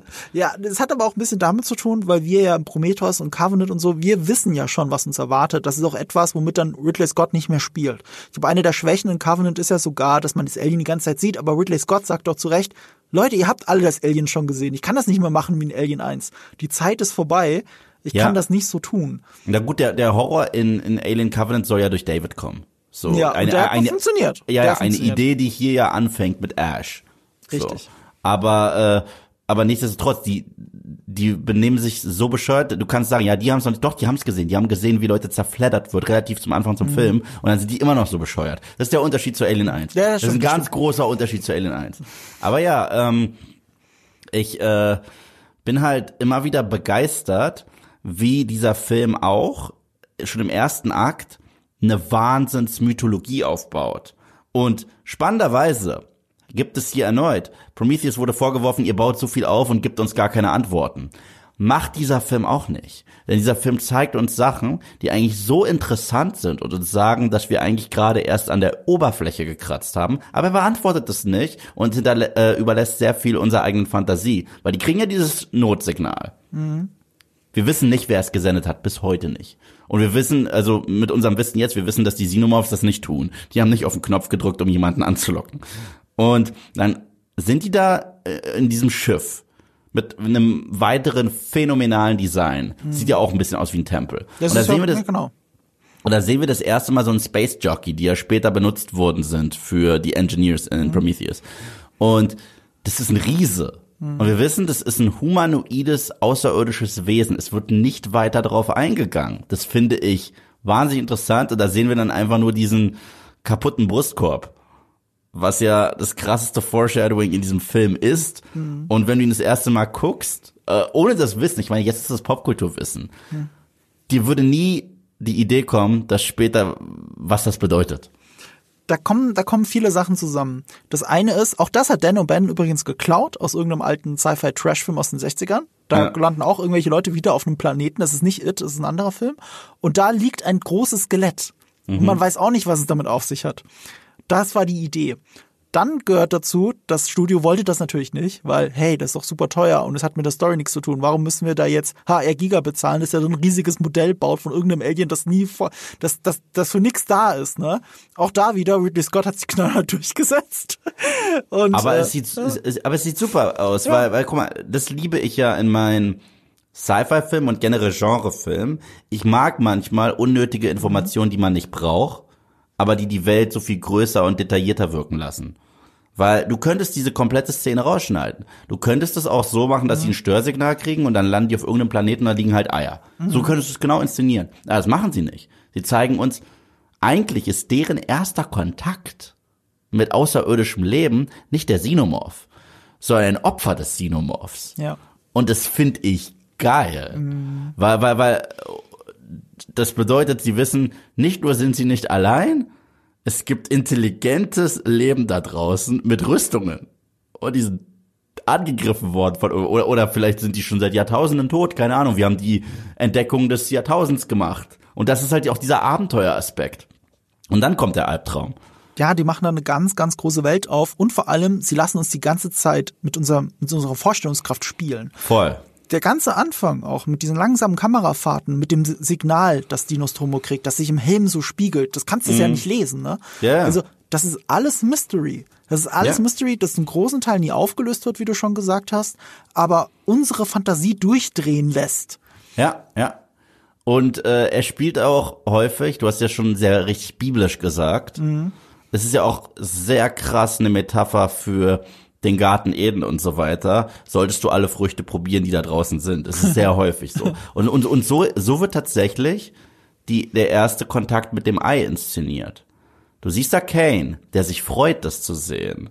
Und diese Musik, diese ominöse, aber schon fast verspielte Musik, die du hast, wenn du merkst, irgendwas bewegt sich in dem Ei und es öffnet, mhm. hat schon etwas Verführerisches. Mhm. Weißt du, es ist ja fast was Schönes. So, oh, guck mal, ein kleines Ding. Spiel da nicht dran rum. Es gibt bestimmte Sachen, die sollten wir einfach nicht anfassen. Und äh, ja, und genauso ist das inszeniert. Das ist das Tolle. Und dann greift er dieses Ding an. Und das ist einer dieser Jumpscares, der kriegt dich selbst nach zehn Jahren. Ja, es ist echt gut gemacht. Und auch da das Design überraschend gut auch durchdacht von Giga. Diesen langen Schwanz, dem er mhm. ähm, dem Facehugger gegeben hat, ne? Das rührt daher, dass er sich gedacht hat, okay, da steht jetzt im Drehbuch, das springt dann da raus aus dem Ei und ihm ins Gesicht. Wie schafft es das? Wie schafft dieses Ding mit den langen Fingern, ihm ins Gesicht zu springen? und er dachte an einen sogenannten äh, Jumping Jack. Wie nennt man das? Diesen Sprungkasper, äh, yeah. ne, was aus der Kiste hüpft. Die sind auf einer Feder. Springteufel. Springteufel. So, und diese Feder ist ja auch nur ein langer Draht, der gedreht ist. Also hat er mhm. ihm einen besonders langen Schwanz gegeben, damit theoretisch dieser Schwanz wie eine Feder das, das Vieh nach oben schleudert. Also da hat er sich wirklich viel dabei gedacht. Und ähm, der treffen sich, also Giga hat ja eh seine sehr sexualisierte Vorart der Kunst alles yeah. daran. Extrem ähm, sexualisiert. Und das dann in Alien rein zu interpretieren, ist nicht falsch, weil ihr findet Originalaufnahmen von, von Ridley Scott, in denen er genau diese deswegen die Designs so toll fand. Er hat yeah. die ganze Zeit gesagt, das ist so fallisch, das ist so sexualisiert, das ist so besonders und so anders als alles, was man bisher gesehen hat. Und das macht den Film, da sind wir wieder bei diesem New Hollywood-Thema, auch zu einem Meta-Kommentar zu der zu dem Zeitpunkt, wo die, wie soll ich sagen, zu dem gesellschaftlichen Umbruch, wo, wo, wo dieser Film einfach entstanden ist. Also. Und es ist nicht nur fallisch, das ist das Spannende, weil der Facehugger selbst es sieht eher aus wie das weibliche Geschlechtsorgan, mhm. aber aber der äh, fertige Alien, der ist schon sehr fallisch. Der ist super fallisch. Der ist super fallisch. Und auch kein Zufall wieder. Auch da nicht nur HR Giga, HR Giga ja. hat da quasi ähm, sich orientieren müssen an einem anderen Künstler, ich glaube Bacon hieß der, der hat Gemälde gemacht, wo das auch so fallisch aussieht, yeah. wie ein Gesicht sich aus dem Körper rausfrisst. Übrigens habe ich noch gar nicht erwähnt, eine Inspiration dafür, und das ist eigentlich eine sehr traurige Tatsache, für das Alien, also auch für dieses, der Parasit, der aus seinem Körper rausbricht, mhm. ist eine echte Krankheit von, äh, von Dan O'Bannon, der litt nämlich an Morbus Crohn. Ich kann auch im Bekanntenkreis, habe ich auch einen Freund, der Morbus Crohn hat. Das ist eine Darmerkrankung, eine chronische Darmerkrankung, ähm, bei der du eben große Schmerzen hast. Und das hat ihn da, das hat ihn auch dazu inspiriert, das mit dem Parasiten so zu schreiben, auch mit den Schmerzen und wie das alles passiert. So, das steckt da auch noch mit drin. Und dieses Fallische nämlich, dass äh, im Prinzip ein bei dieser Chestburster-Szene ein Penis, wenn du so möchtest, mhm. aus dem Brustkorb eines Mannes rausbricht ähm, wie hat eine Frau in der Doku gesagt, quasi, siehst quasi zum ersten Mal die Vergewaltigung eines Mannes auf dem Bildschirm, ohne dass du weißt, dass es eine Vergewaltigung eines Mannes ist. Das ist natürlich absoluter New Hollywood Shit. Ja. Und, und das passt auch gut rein, wenn du da auch das Schiff siehst. Weißt du noch, wie sie in das Schiff reingegangen sind? Wie das aussah? Das war auch so eine Art Luftauslass oder irgendwas. Mhm. Sieht aus wie eine Körperöffnung. Alles daran ist extrem fallisch. Also gerade die ersten Alien-Designs, da sah das alles noch mehr nach einem riesigen Penis aus, den das Alien als Kopf hat. Ja. So, und davon ist durch diese Glätte ein bisschen weniger übrig geblieben, aber es zieht sich trotzdem durch die ganzen Alien-Designs, gerade wenn du die Originalskizzen von HR Giga daneben hältst. Und ja. äh, das ist eine absolut absichtliche Konnotation, die ja Ridley Scott offen zugibt. Ja, und das bringt uns dann auch dazu, dass der Film dich ekeln und gruseln kann, ohne Jumpscares. Mhm. Weil sie bringen ja an Bord mit diesem Wesen am Gesicht. Mhm. Und allein diese Szene und dieses ekelhafte, geniale Design dieses Facehuggers, was ja ein rein praktisches Ding ist, ist auch dann unfassbar gruselig und eklig. Ich kann die Szene bis heute nicht sehen. Also ich finde, der erste Alien-Film, der hat was besonders eklig und gruseliges, was auch unerreicht blieb in all den späteren. Also muss ich einfach sagen. Und äh, es gibt einen Jumpscare, aber ohne Geräusch, der mich fast jedes Mal kriegt. Und das ist, nachdem äh, Kane eigentlich losgelassen wird von diesem Facehugger. Mhm. Und Ripley äh, in den einen Raum geht und der tote Facehugger einfach von der Wand fällt. Mhm. Das, das, das ist so ekelhaft. Ich wirklich jedes Mal bin ich da, äh, zuck ich da zusammen.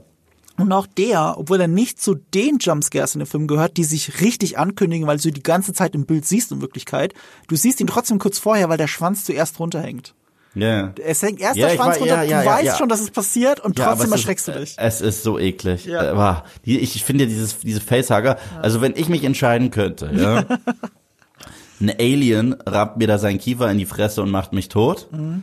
oder ich sterbe diesen Facehugger tot. Ja. Alien all the way, baby.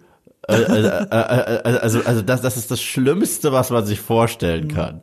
Und das ist halt auch so geil, weil diese, diese beliebte Szene mit dem äh, Chestburster nicht nur, äh, da, da hat ja Ridley Scott so ein paar John Carpenter Moves gebracht oder umgekehrt. Mhm. Und zwar bestimmten Schauspielern bestimmtes gesagt oder nichts gesagt. Zum Beispiel, die wussten nicht, wie die Kreatur ausschaut.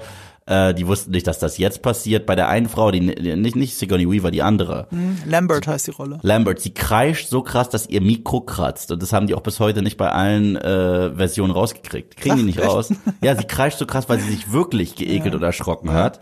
Weil die haben halt John Hurt gesagt, okay, auf Q fängst du an, dich, dich, dich wirklich äh, auf den Tisch zu werfen und zu schreien. Und die wussten, dass das passiert, die wussten aber nicht, dass in der Szene das Ding schon aus seinem aus seiner Brust rausbricht. Da muss ich jetzt aber ein bisschen korrigierend eingreifen, weil da treffen immer verschiedene Mythen aufeinander.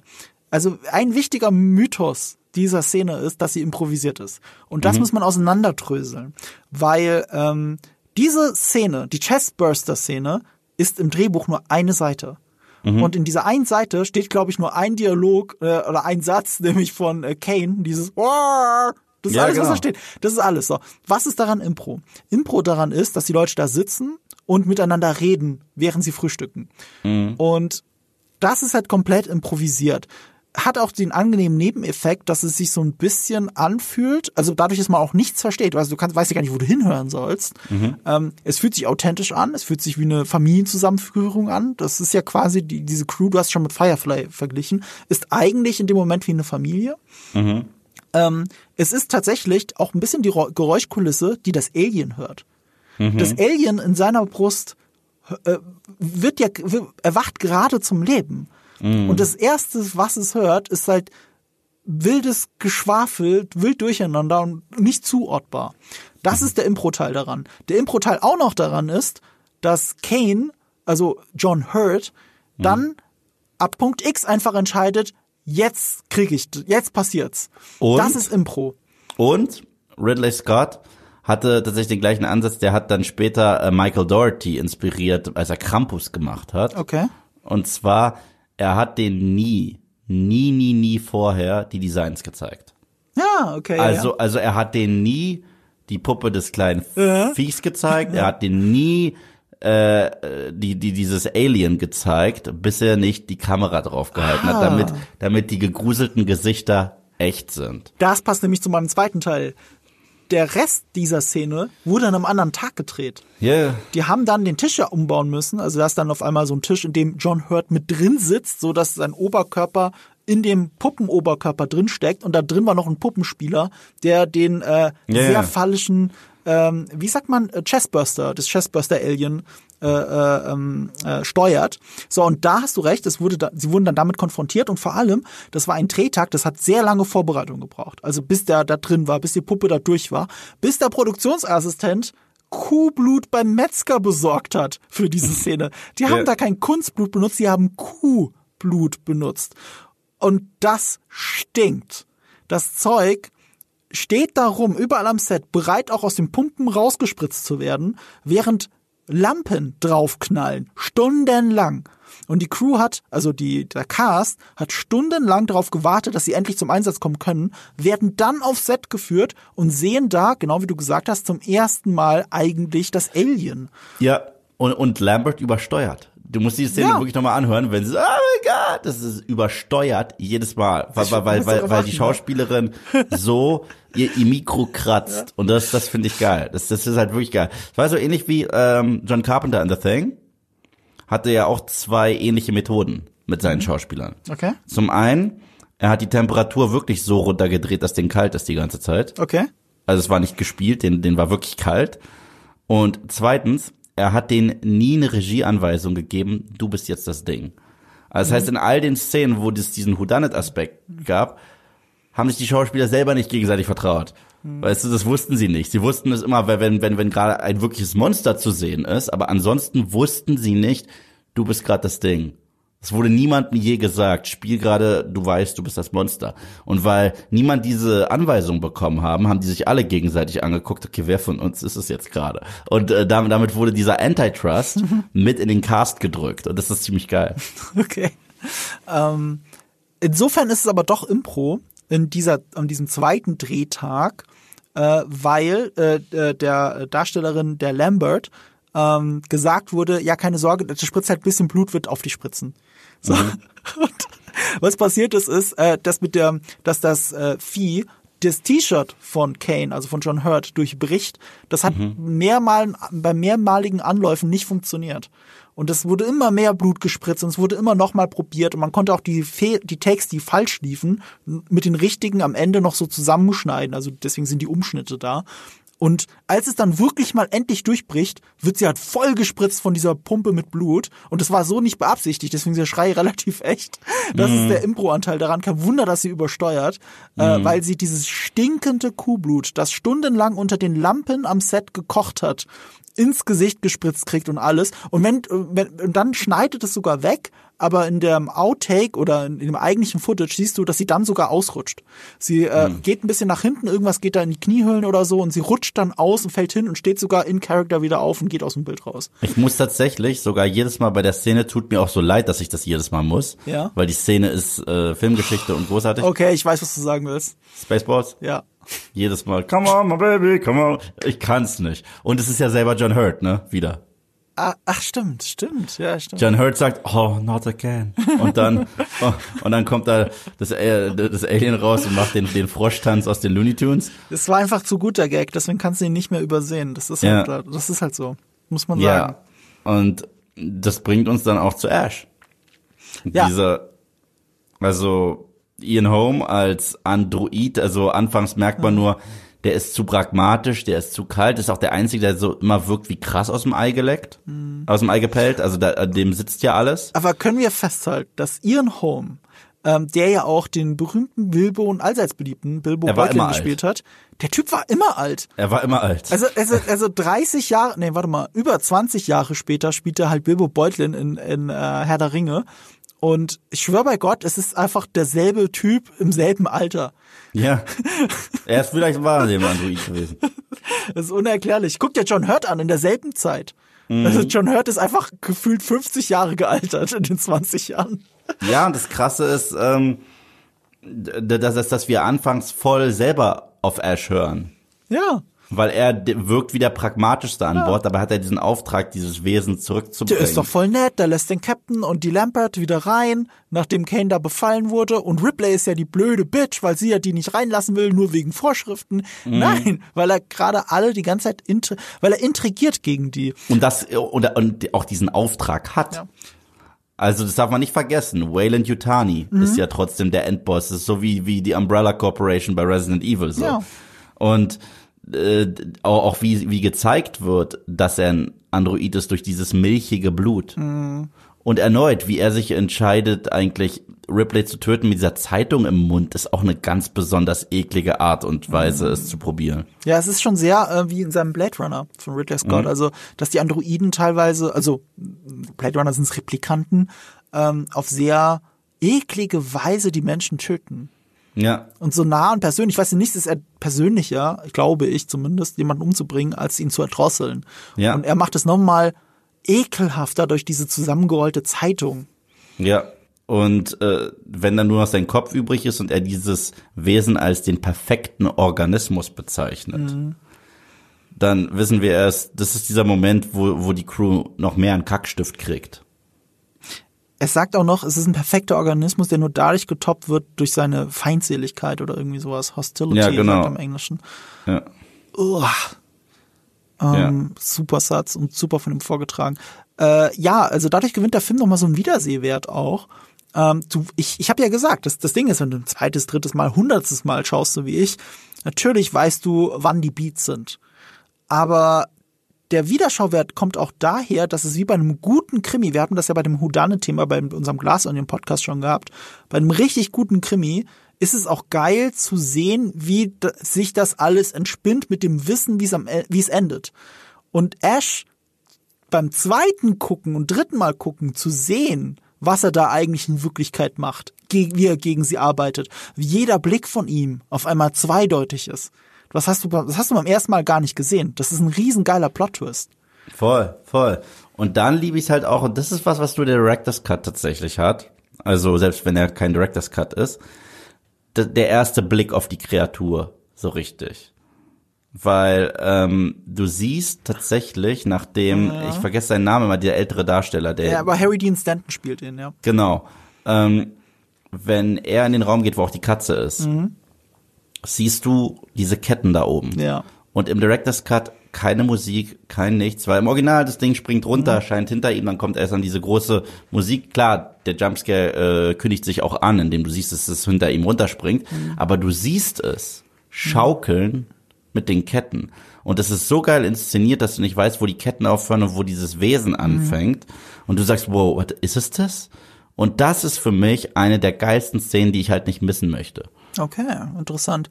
Ja, äh, Ridley Scott hat das ja bewusst so oft rausgeschnitten. Er sagt selber, sie haben das Alien an so vielen Stellen gefilmt. Das war ja immer so, das war so ein großer Typ, in einem, also sehr schmaler Typ in einem Kostüm. Und Ridley Scott war der Überzeugung, das sieht scheiße aus. Also, also wenn du ihn wirklich zeigst, zeigst. Und deswegen zeigt er das Alien immer nur so sporadisch, wie bei der Weiße Hai. Ja. Ähm, und er hält das für Predator. viel effektiver für diesen Film. Und da hat er auch recht.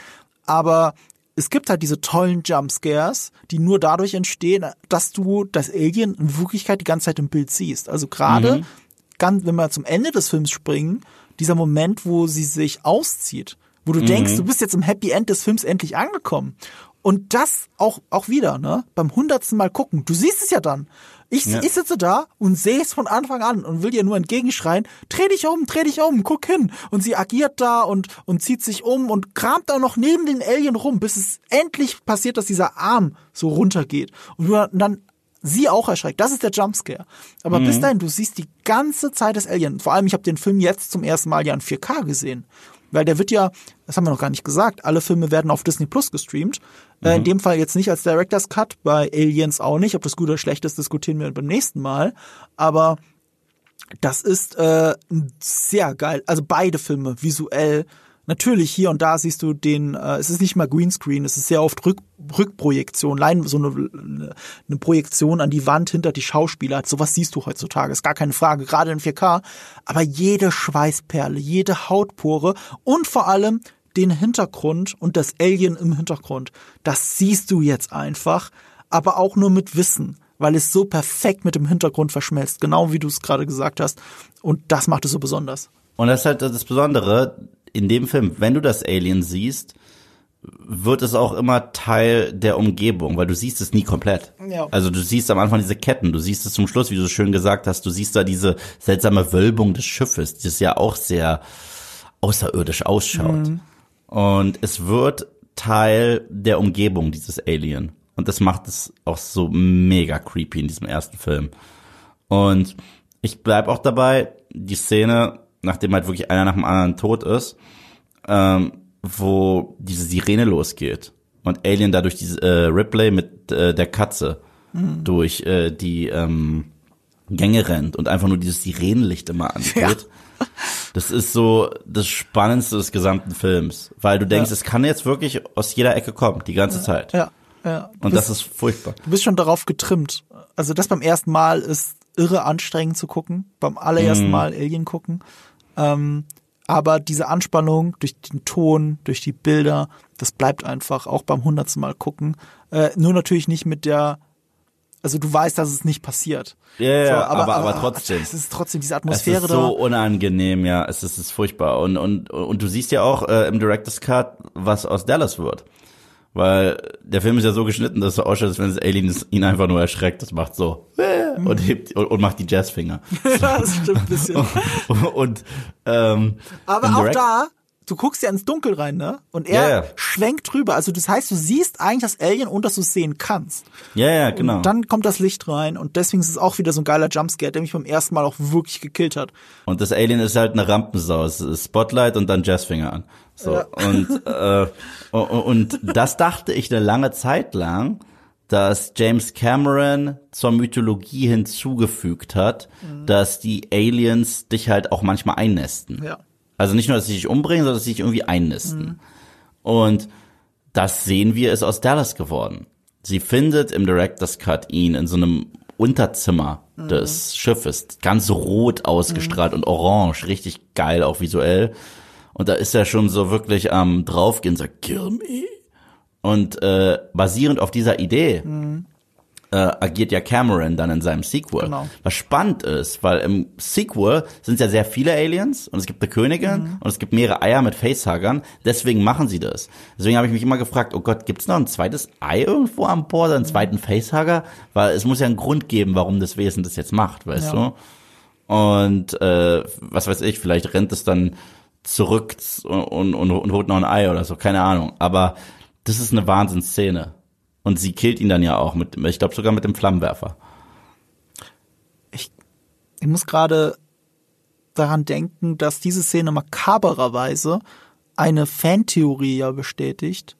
Wenn man sie drin lässt, ist glaube ich nur in der Fantheorie passt es. Ähm, kennst du die? Mit dem Toten der, der, mit den, ja genau, mit dem Tod der Schauspieler? Also Nein. es ist sehr makaber. Ähm, die Theorie besagt, dass alle Schauspieler aus diesem Film in der Reihenfolge sterben, in der sie in dem Film gestorben sind. Oh, wirklich? Und das geht nur zusammen, wenn ich es jetzt noch richtig zusammenkriege, wenn Dallas auch wirklich an der Stelle erst stirbt. Oh, wow. Das ist ja creepy. Das ist super creepy, also es ist auch noch nicht komplett durch. Also es ist nicht so, dass Sigourney Weaver jetzt schon definitiv die letzte ist. Aber wenn du Interviews von allen Schauspielern siehst, in der Gegenwart, siehst du auch, dass Sigourney Weaver auch am krassesten gealtert ist von allen. Also der siehst du ja auch die 70 Jahre nicht an, jetzt mal ganz ehrlich. Die ist ja über 70. Ja, ja. Ja, und dann guckst du dir mal, äh, gut, in, äh, dann ist Ich finde sie, ich find sie übrigens Avatar noch 1. wunderschön. Ich auch, aber ähm, ich, ich, ich bewundere Sigourney Weaver. Sigourney Weaver ist einfach immer cool. Ja. In jeder Rolle, die sie spielt. Ich glaube, ich glaub, Schönheit spielt für mich da gar keine Rolle. Sie hat so eine wunderbar androgyne Ausstrahlung, so ein bisschen wie ein Keanu Reeves, was halt sich irgendwie nicht altern lässt oder so. Ich weiß nicht, was es genau ist. Ich kann es nicht beschreiben, aber sie ist immer cool. Bewundernswert cool. Ich liebe sie in jeder Rolle, die sie spielt. Und selbst wenn es in diesem beschissenen Marvel Defenders ist, das ist so lange gut, wie Sigourney Weaver dabei ist. Weißt du, was ich meine? Also, Und, und einer ihrer coolsten Auftritte ist tatsächlich eine, eine, eine ähm, Awardshow, die du, glaube ich, die gesehen hast. Die habe ich sehr gerne geschaut. Das sind die Scream Awards gewesen. die habe ich natürlich auch schon geschaut. Wie kommst du darauf, dass ich die nie gesehen habe? Weil es halt fast nur Horror gewidmet ist. Ja, aber, das war aber, eher aber, Popkultur. aber hast du da ihren Auftritt gesehen? Ähm, ich glaube ja. Also ich kann mich jetzt nicht, ich bin mir relativ sicher sogar, aber ich, kann's, ich krieg's nicht zusammen, was da passiert ist. Aber es war beim Alien-Zusammenhang, oder? Nee, es war für ihr, ihr Lebenswerk als Scream äh, äh, Queen. Aber ist die da nicht aus dem Ei geschlüpft oder Ja, irgendwie sowas? ja, ja. James Cameron hat's moderiert. Sie ist aus, äh, da ist ein gigantisches Alien-Ei auf die Bühne äh, gebracht worden. Aus dem ist sie rausgeschlüpft und da wurde sie geehrt für Avatar, s- äh, die Alien-Filme, Ghostbusters, äh, hier dieser Film mit Tim Allen. Ähm, ah, wie heißt der noch gleich diese Komödie, wo die, wo die so eine Parodie sind auf Star Trek? Ach, äh, Galaxy Quest. Das ja Galaxy super, Quest, ja, genau. Und ähm, das, deswegen, äh, sie ist ja die Sci-Fi Queen schlechthin, weil wo hat sie nicht mitgespielt? So, Und, und, und übrigens damit auch im wahren Leben eine Vorreiterin von äh, Frauenrollen und Feminismus, wenn du so möchtest, weil äh, ihre Rolle in Aliens, ich glaube, zu dem Zeitpunkt war sie die jemals zweitbestbezahlte Schauspielerin der Welt. Äh, für, für, dafür, dass sie für Aliens zurückgekommen ist. Ich glaube, die einzige Person, die besser bezahlt war, war Elizabeth Taylor, tatsächlich als Cleopatra mhm. oder so, aber auch nur wegen äh, irgendwelchen Vertragsdingern. Also nicht mal, nicht mal de facto Hand, also Gage voll auf die Hand war Elizabeth Taylor besser bezahlt als Sigourney Weaver für Aliens. Die hat sich da nicht runterpuckern lassen. Ne? Die hat dafür eingestanden und auch einen erfolgreichen Film abgeliefert. Und sie hat das auch getragen, weil es ist einfach fucking Sigourney Weaver. Die kriegt es hin. Wir gehen wegen ihr ins Kino. Ähm, und jetzt ist sie auch wieder, äh, diesmal eine richtige Hauptrolle, nicht wie im ersten Avatar, im vielleicht demnächst erfolgreichsten Film aller Zeiten. Mhm. Ja, wenn du es so siehst. Also Sigourney Weaver all the way. Ähm, Habe ich noch irgendwas vergessen, was ich erwähnen wollte? Ach ja, doch hier, bei dem ersten Tod von Harry Dean Stanton dann, ähm, der im wahren Leben auch nach John Hurt gestorben ist. Deswegen sind wir über dieser makaberen äh, Fantheorie. Ähm, äh, hier, äh, Harry Dean Stantons Tod, was mich immer so beeindruckt hat, auch da wieder die Intelligenz von Ridley Scott einfach, obwohl das eigentlich gar nicht so leicht ist, als er vom Alien getötet wird, auch das sehen wir ja kaum. Wir sehen nur, wie das Alien mit der Hand in sein Gesicht geht. Wir mhm. sehen es, wir glauben es zu sehen, gespiegelt im Auge der Katze. Oh, ist das gruselig. Und der, und der Tod von Parker ist eine Melone. Das habe ich mal für ein Video gemacht. Das kannst du tatsächlich, wenn, wenn, wenn, wenn die Szene, Hä? ähm, es gibt nur ein einziges Mal, dass man sieht, dass, in, dass das Alien wirklich in was reinhackt. Ja, ja. Und das ist eine Melone. Das ist eine Melone. Ah, witzig. Das, das, okay. das, siehst du so krass, weil, also wenn du, wenn du einfach nur wie im Schnitt, ne, Frame für mhm. Frame, Frame für Frame, siehst du, dass gerade eine Melone aufplatzt. Und Harry Dean Stanton, für alle MCU-Fans da draußen, hat sogar ein tolles Cameo, in dem er auf Alien anspielt. Warte, warte, warte, warte, warte. Wo war das nochmal? Soll ich sagen? Ja, sag's bitte. Im ersten Avengers. Ja wacht Bruce Banner auf, nachdem er ja als Hawk von diesem Aircraft runtergeknallt ist, Aha. ne? Und er wacht dann in irgendeiner Fabrik auf. Aha. Und dann äh, spielt er so einen Security Guard da, Aha. so einen, älter, also einen älteren, und sagt, ich habe das Ganze gesehen, du bist komplett nackig da runtergeknallt als großes Monster. Und fragt, are you an alien, sir? weißt du, und das ist auch kein Zufall, weißt du, der, weißt du noch, wer der Regisseur von Avengers 1 ist? Ja, Joss Whedon, der ja auch das Skript geschrieben hat zu äh, Resurrections. Richtig. Und der in Angel, einer seiner besten Serien, seine beste Serie zusammen mit Firefly, äh, da gibt es ähm, eine Szene, wo Leute vertraut werden mit Dämonen und so weiter. Mhm. Und dann sagt die, das ist ja wie in diesen Alien-Filmen. Und dann, ja, die mochte ich alle, außer den vierten, der war scheiße.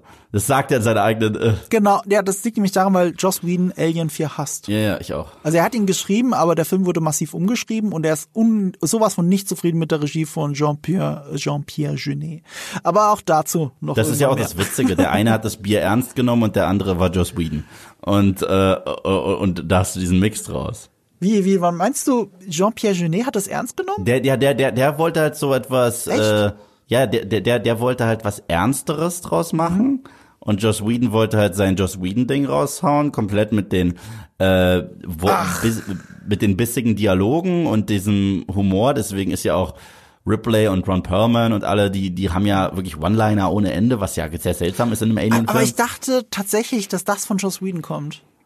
Nein, ich weiß von es nicht, ich hab's nur vermutet. Nee, nee, von Joss Whedon kommen diese Dialoge. Ja. Und von ähm, Jean-Pierre kommt eigentlich diese ernstere äh, Inszenierung. Mhm. Und das sind zwei Sachen, die zusammen einfach nicht funktionieren. So überhaupt nicht. Oder? Okay, okay, Yves, das ist unser ja. Teaser jetzt. Wir werden darüber reden in mehreren äh, Folgen. ja. Nee, und, und ich, und ich liebe tatsächlich das, das, das Ende, wenn, wenn Ripley am Ende das Ding doch noch mal aus dem Airlock raushaut. Jetzt äh, red doch nicht über den Film, über den wir ein anderes also. Mal reden werden. Das nein, ich nein, ich red grad, nein, ich rede gerade über Alien Ach so, 1. aber Airlock war auch im vierten. ja, Air, Airlock ist auch im zweiten. Airlock ist, Airlock, wo es dann Airlock auch ist, Airlock ist auch bei Alien Covenant. Ja, ja, da war das schon krass, also bei Cameron geklaut. Wobei, ähm, hier, ähm, ähm, ach, wer war's denn? Äh, Ridley Scott hat ja selber gesagt, von allen Alien-Fortsetzungen, die es jemals gab, mag er nur die von James Cameron. Ja, verstehe ich. Es geht mir ja ähnlich. Ich habe ja die anderen noch gar nicht gesehen sogar. War es nicht sogar sowas, dass er gesagt hat, er guckt die nicht? Ja, verstehe ich. Er interessiert sich halt nicht für die Arbeit von anderen. Und, und da müssen wir, eigentlich müssten wir auch über Alien 5 reden, der nie entstanden ist. Ich frage mich, mm. in welchem Podcast wir das machen von, wollen. Von, von Neil Blomkamp, ne? Ja. Äh, weißt du was? Wir müssen bei Covenant drüber reden, weil Covenant ist der Grund, warum dieser Alien 5 nie entstanden ist. Ja. Und es gibt ja auch noch so ein, so, so, so, ein, so ein Comic, das Alien 3 Redcount, wo das das wahre Sequel ist zu Aliens, wo die dann Michael Beats Charakter und Newt und so weiter zurückbringen. Das wollte auch Neil Blomkamp machen. Ja, aber der Comic ist scheiße.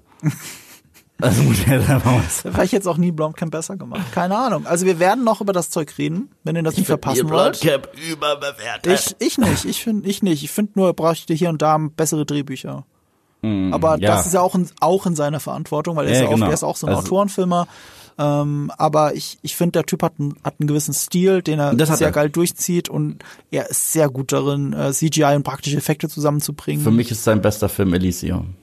Interessant. Ich finde, es ist District 9 natürlich, Ja, finden die meisten. Ich aber so- Elysium ist zwar super platt, aber unterbewertet, Ja, finde ich auch. Also gerade äh, Charlotte Copley als wollte ich Bösewicht gerade sagen. finde ich mega gut. Fuck, ist sehr gut. Also im Original ist- halt, ey, Leute, das müsst ihr Ja. im Original sehen. Elysium wird einfach zwei Nummern besser, wenn man im Original sieht. Ja, ja, ja. Und Chappie fand ich scheiße. Ja, den habe ich nicht gesehen.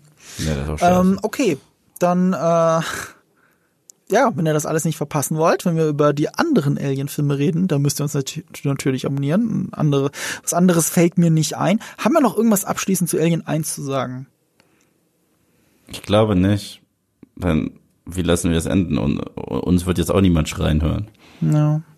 Ich mag es auch, wie, welche positiver Note er am Ende dann wirklich rausgeht. Und da erinnert er mich schon wieder so ein bisschen an Kubrick, weißt du? Dieses Bild von ihr ist ja schon sehr nah an diesem Bild, das man in 2001 gegen Ende sieht, von dem äh, Embryo. ist auch fast gemalt. Es ja. sieht halt aus wie Es sieht gemalt. aus wie gemalt. Generell, wenn sie in diesen Kyroschlaf geht. Das haben wir, das spiegelt sich ja nochmal in, in Camerons Aliens. gegen Genau, Ende. genau, genau. Da haben wir noch dann das Symbol der Mutterschaft dazu. Mhm. Sehr. Weil es sieht fast aus, als wenn sie Newt im Arm hält. Ja. Obwohl das ja nicht der Fall ist. Die sind ja in unterschiedlichen Kapseln.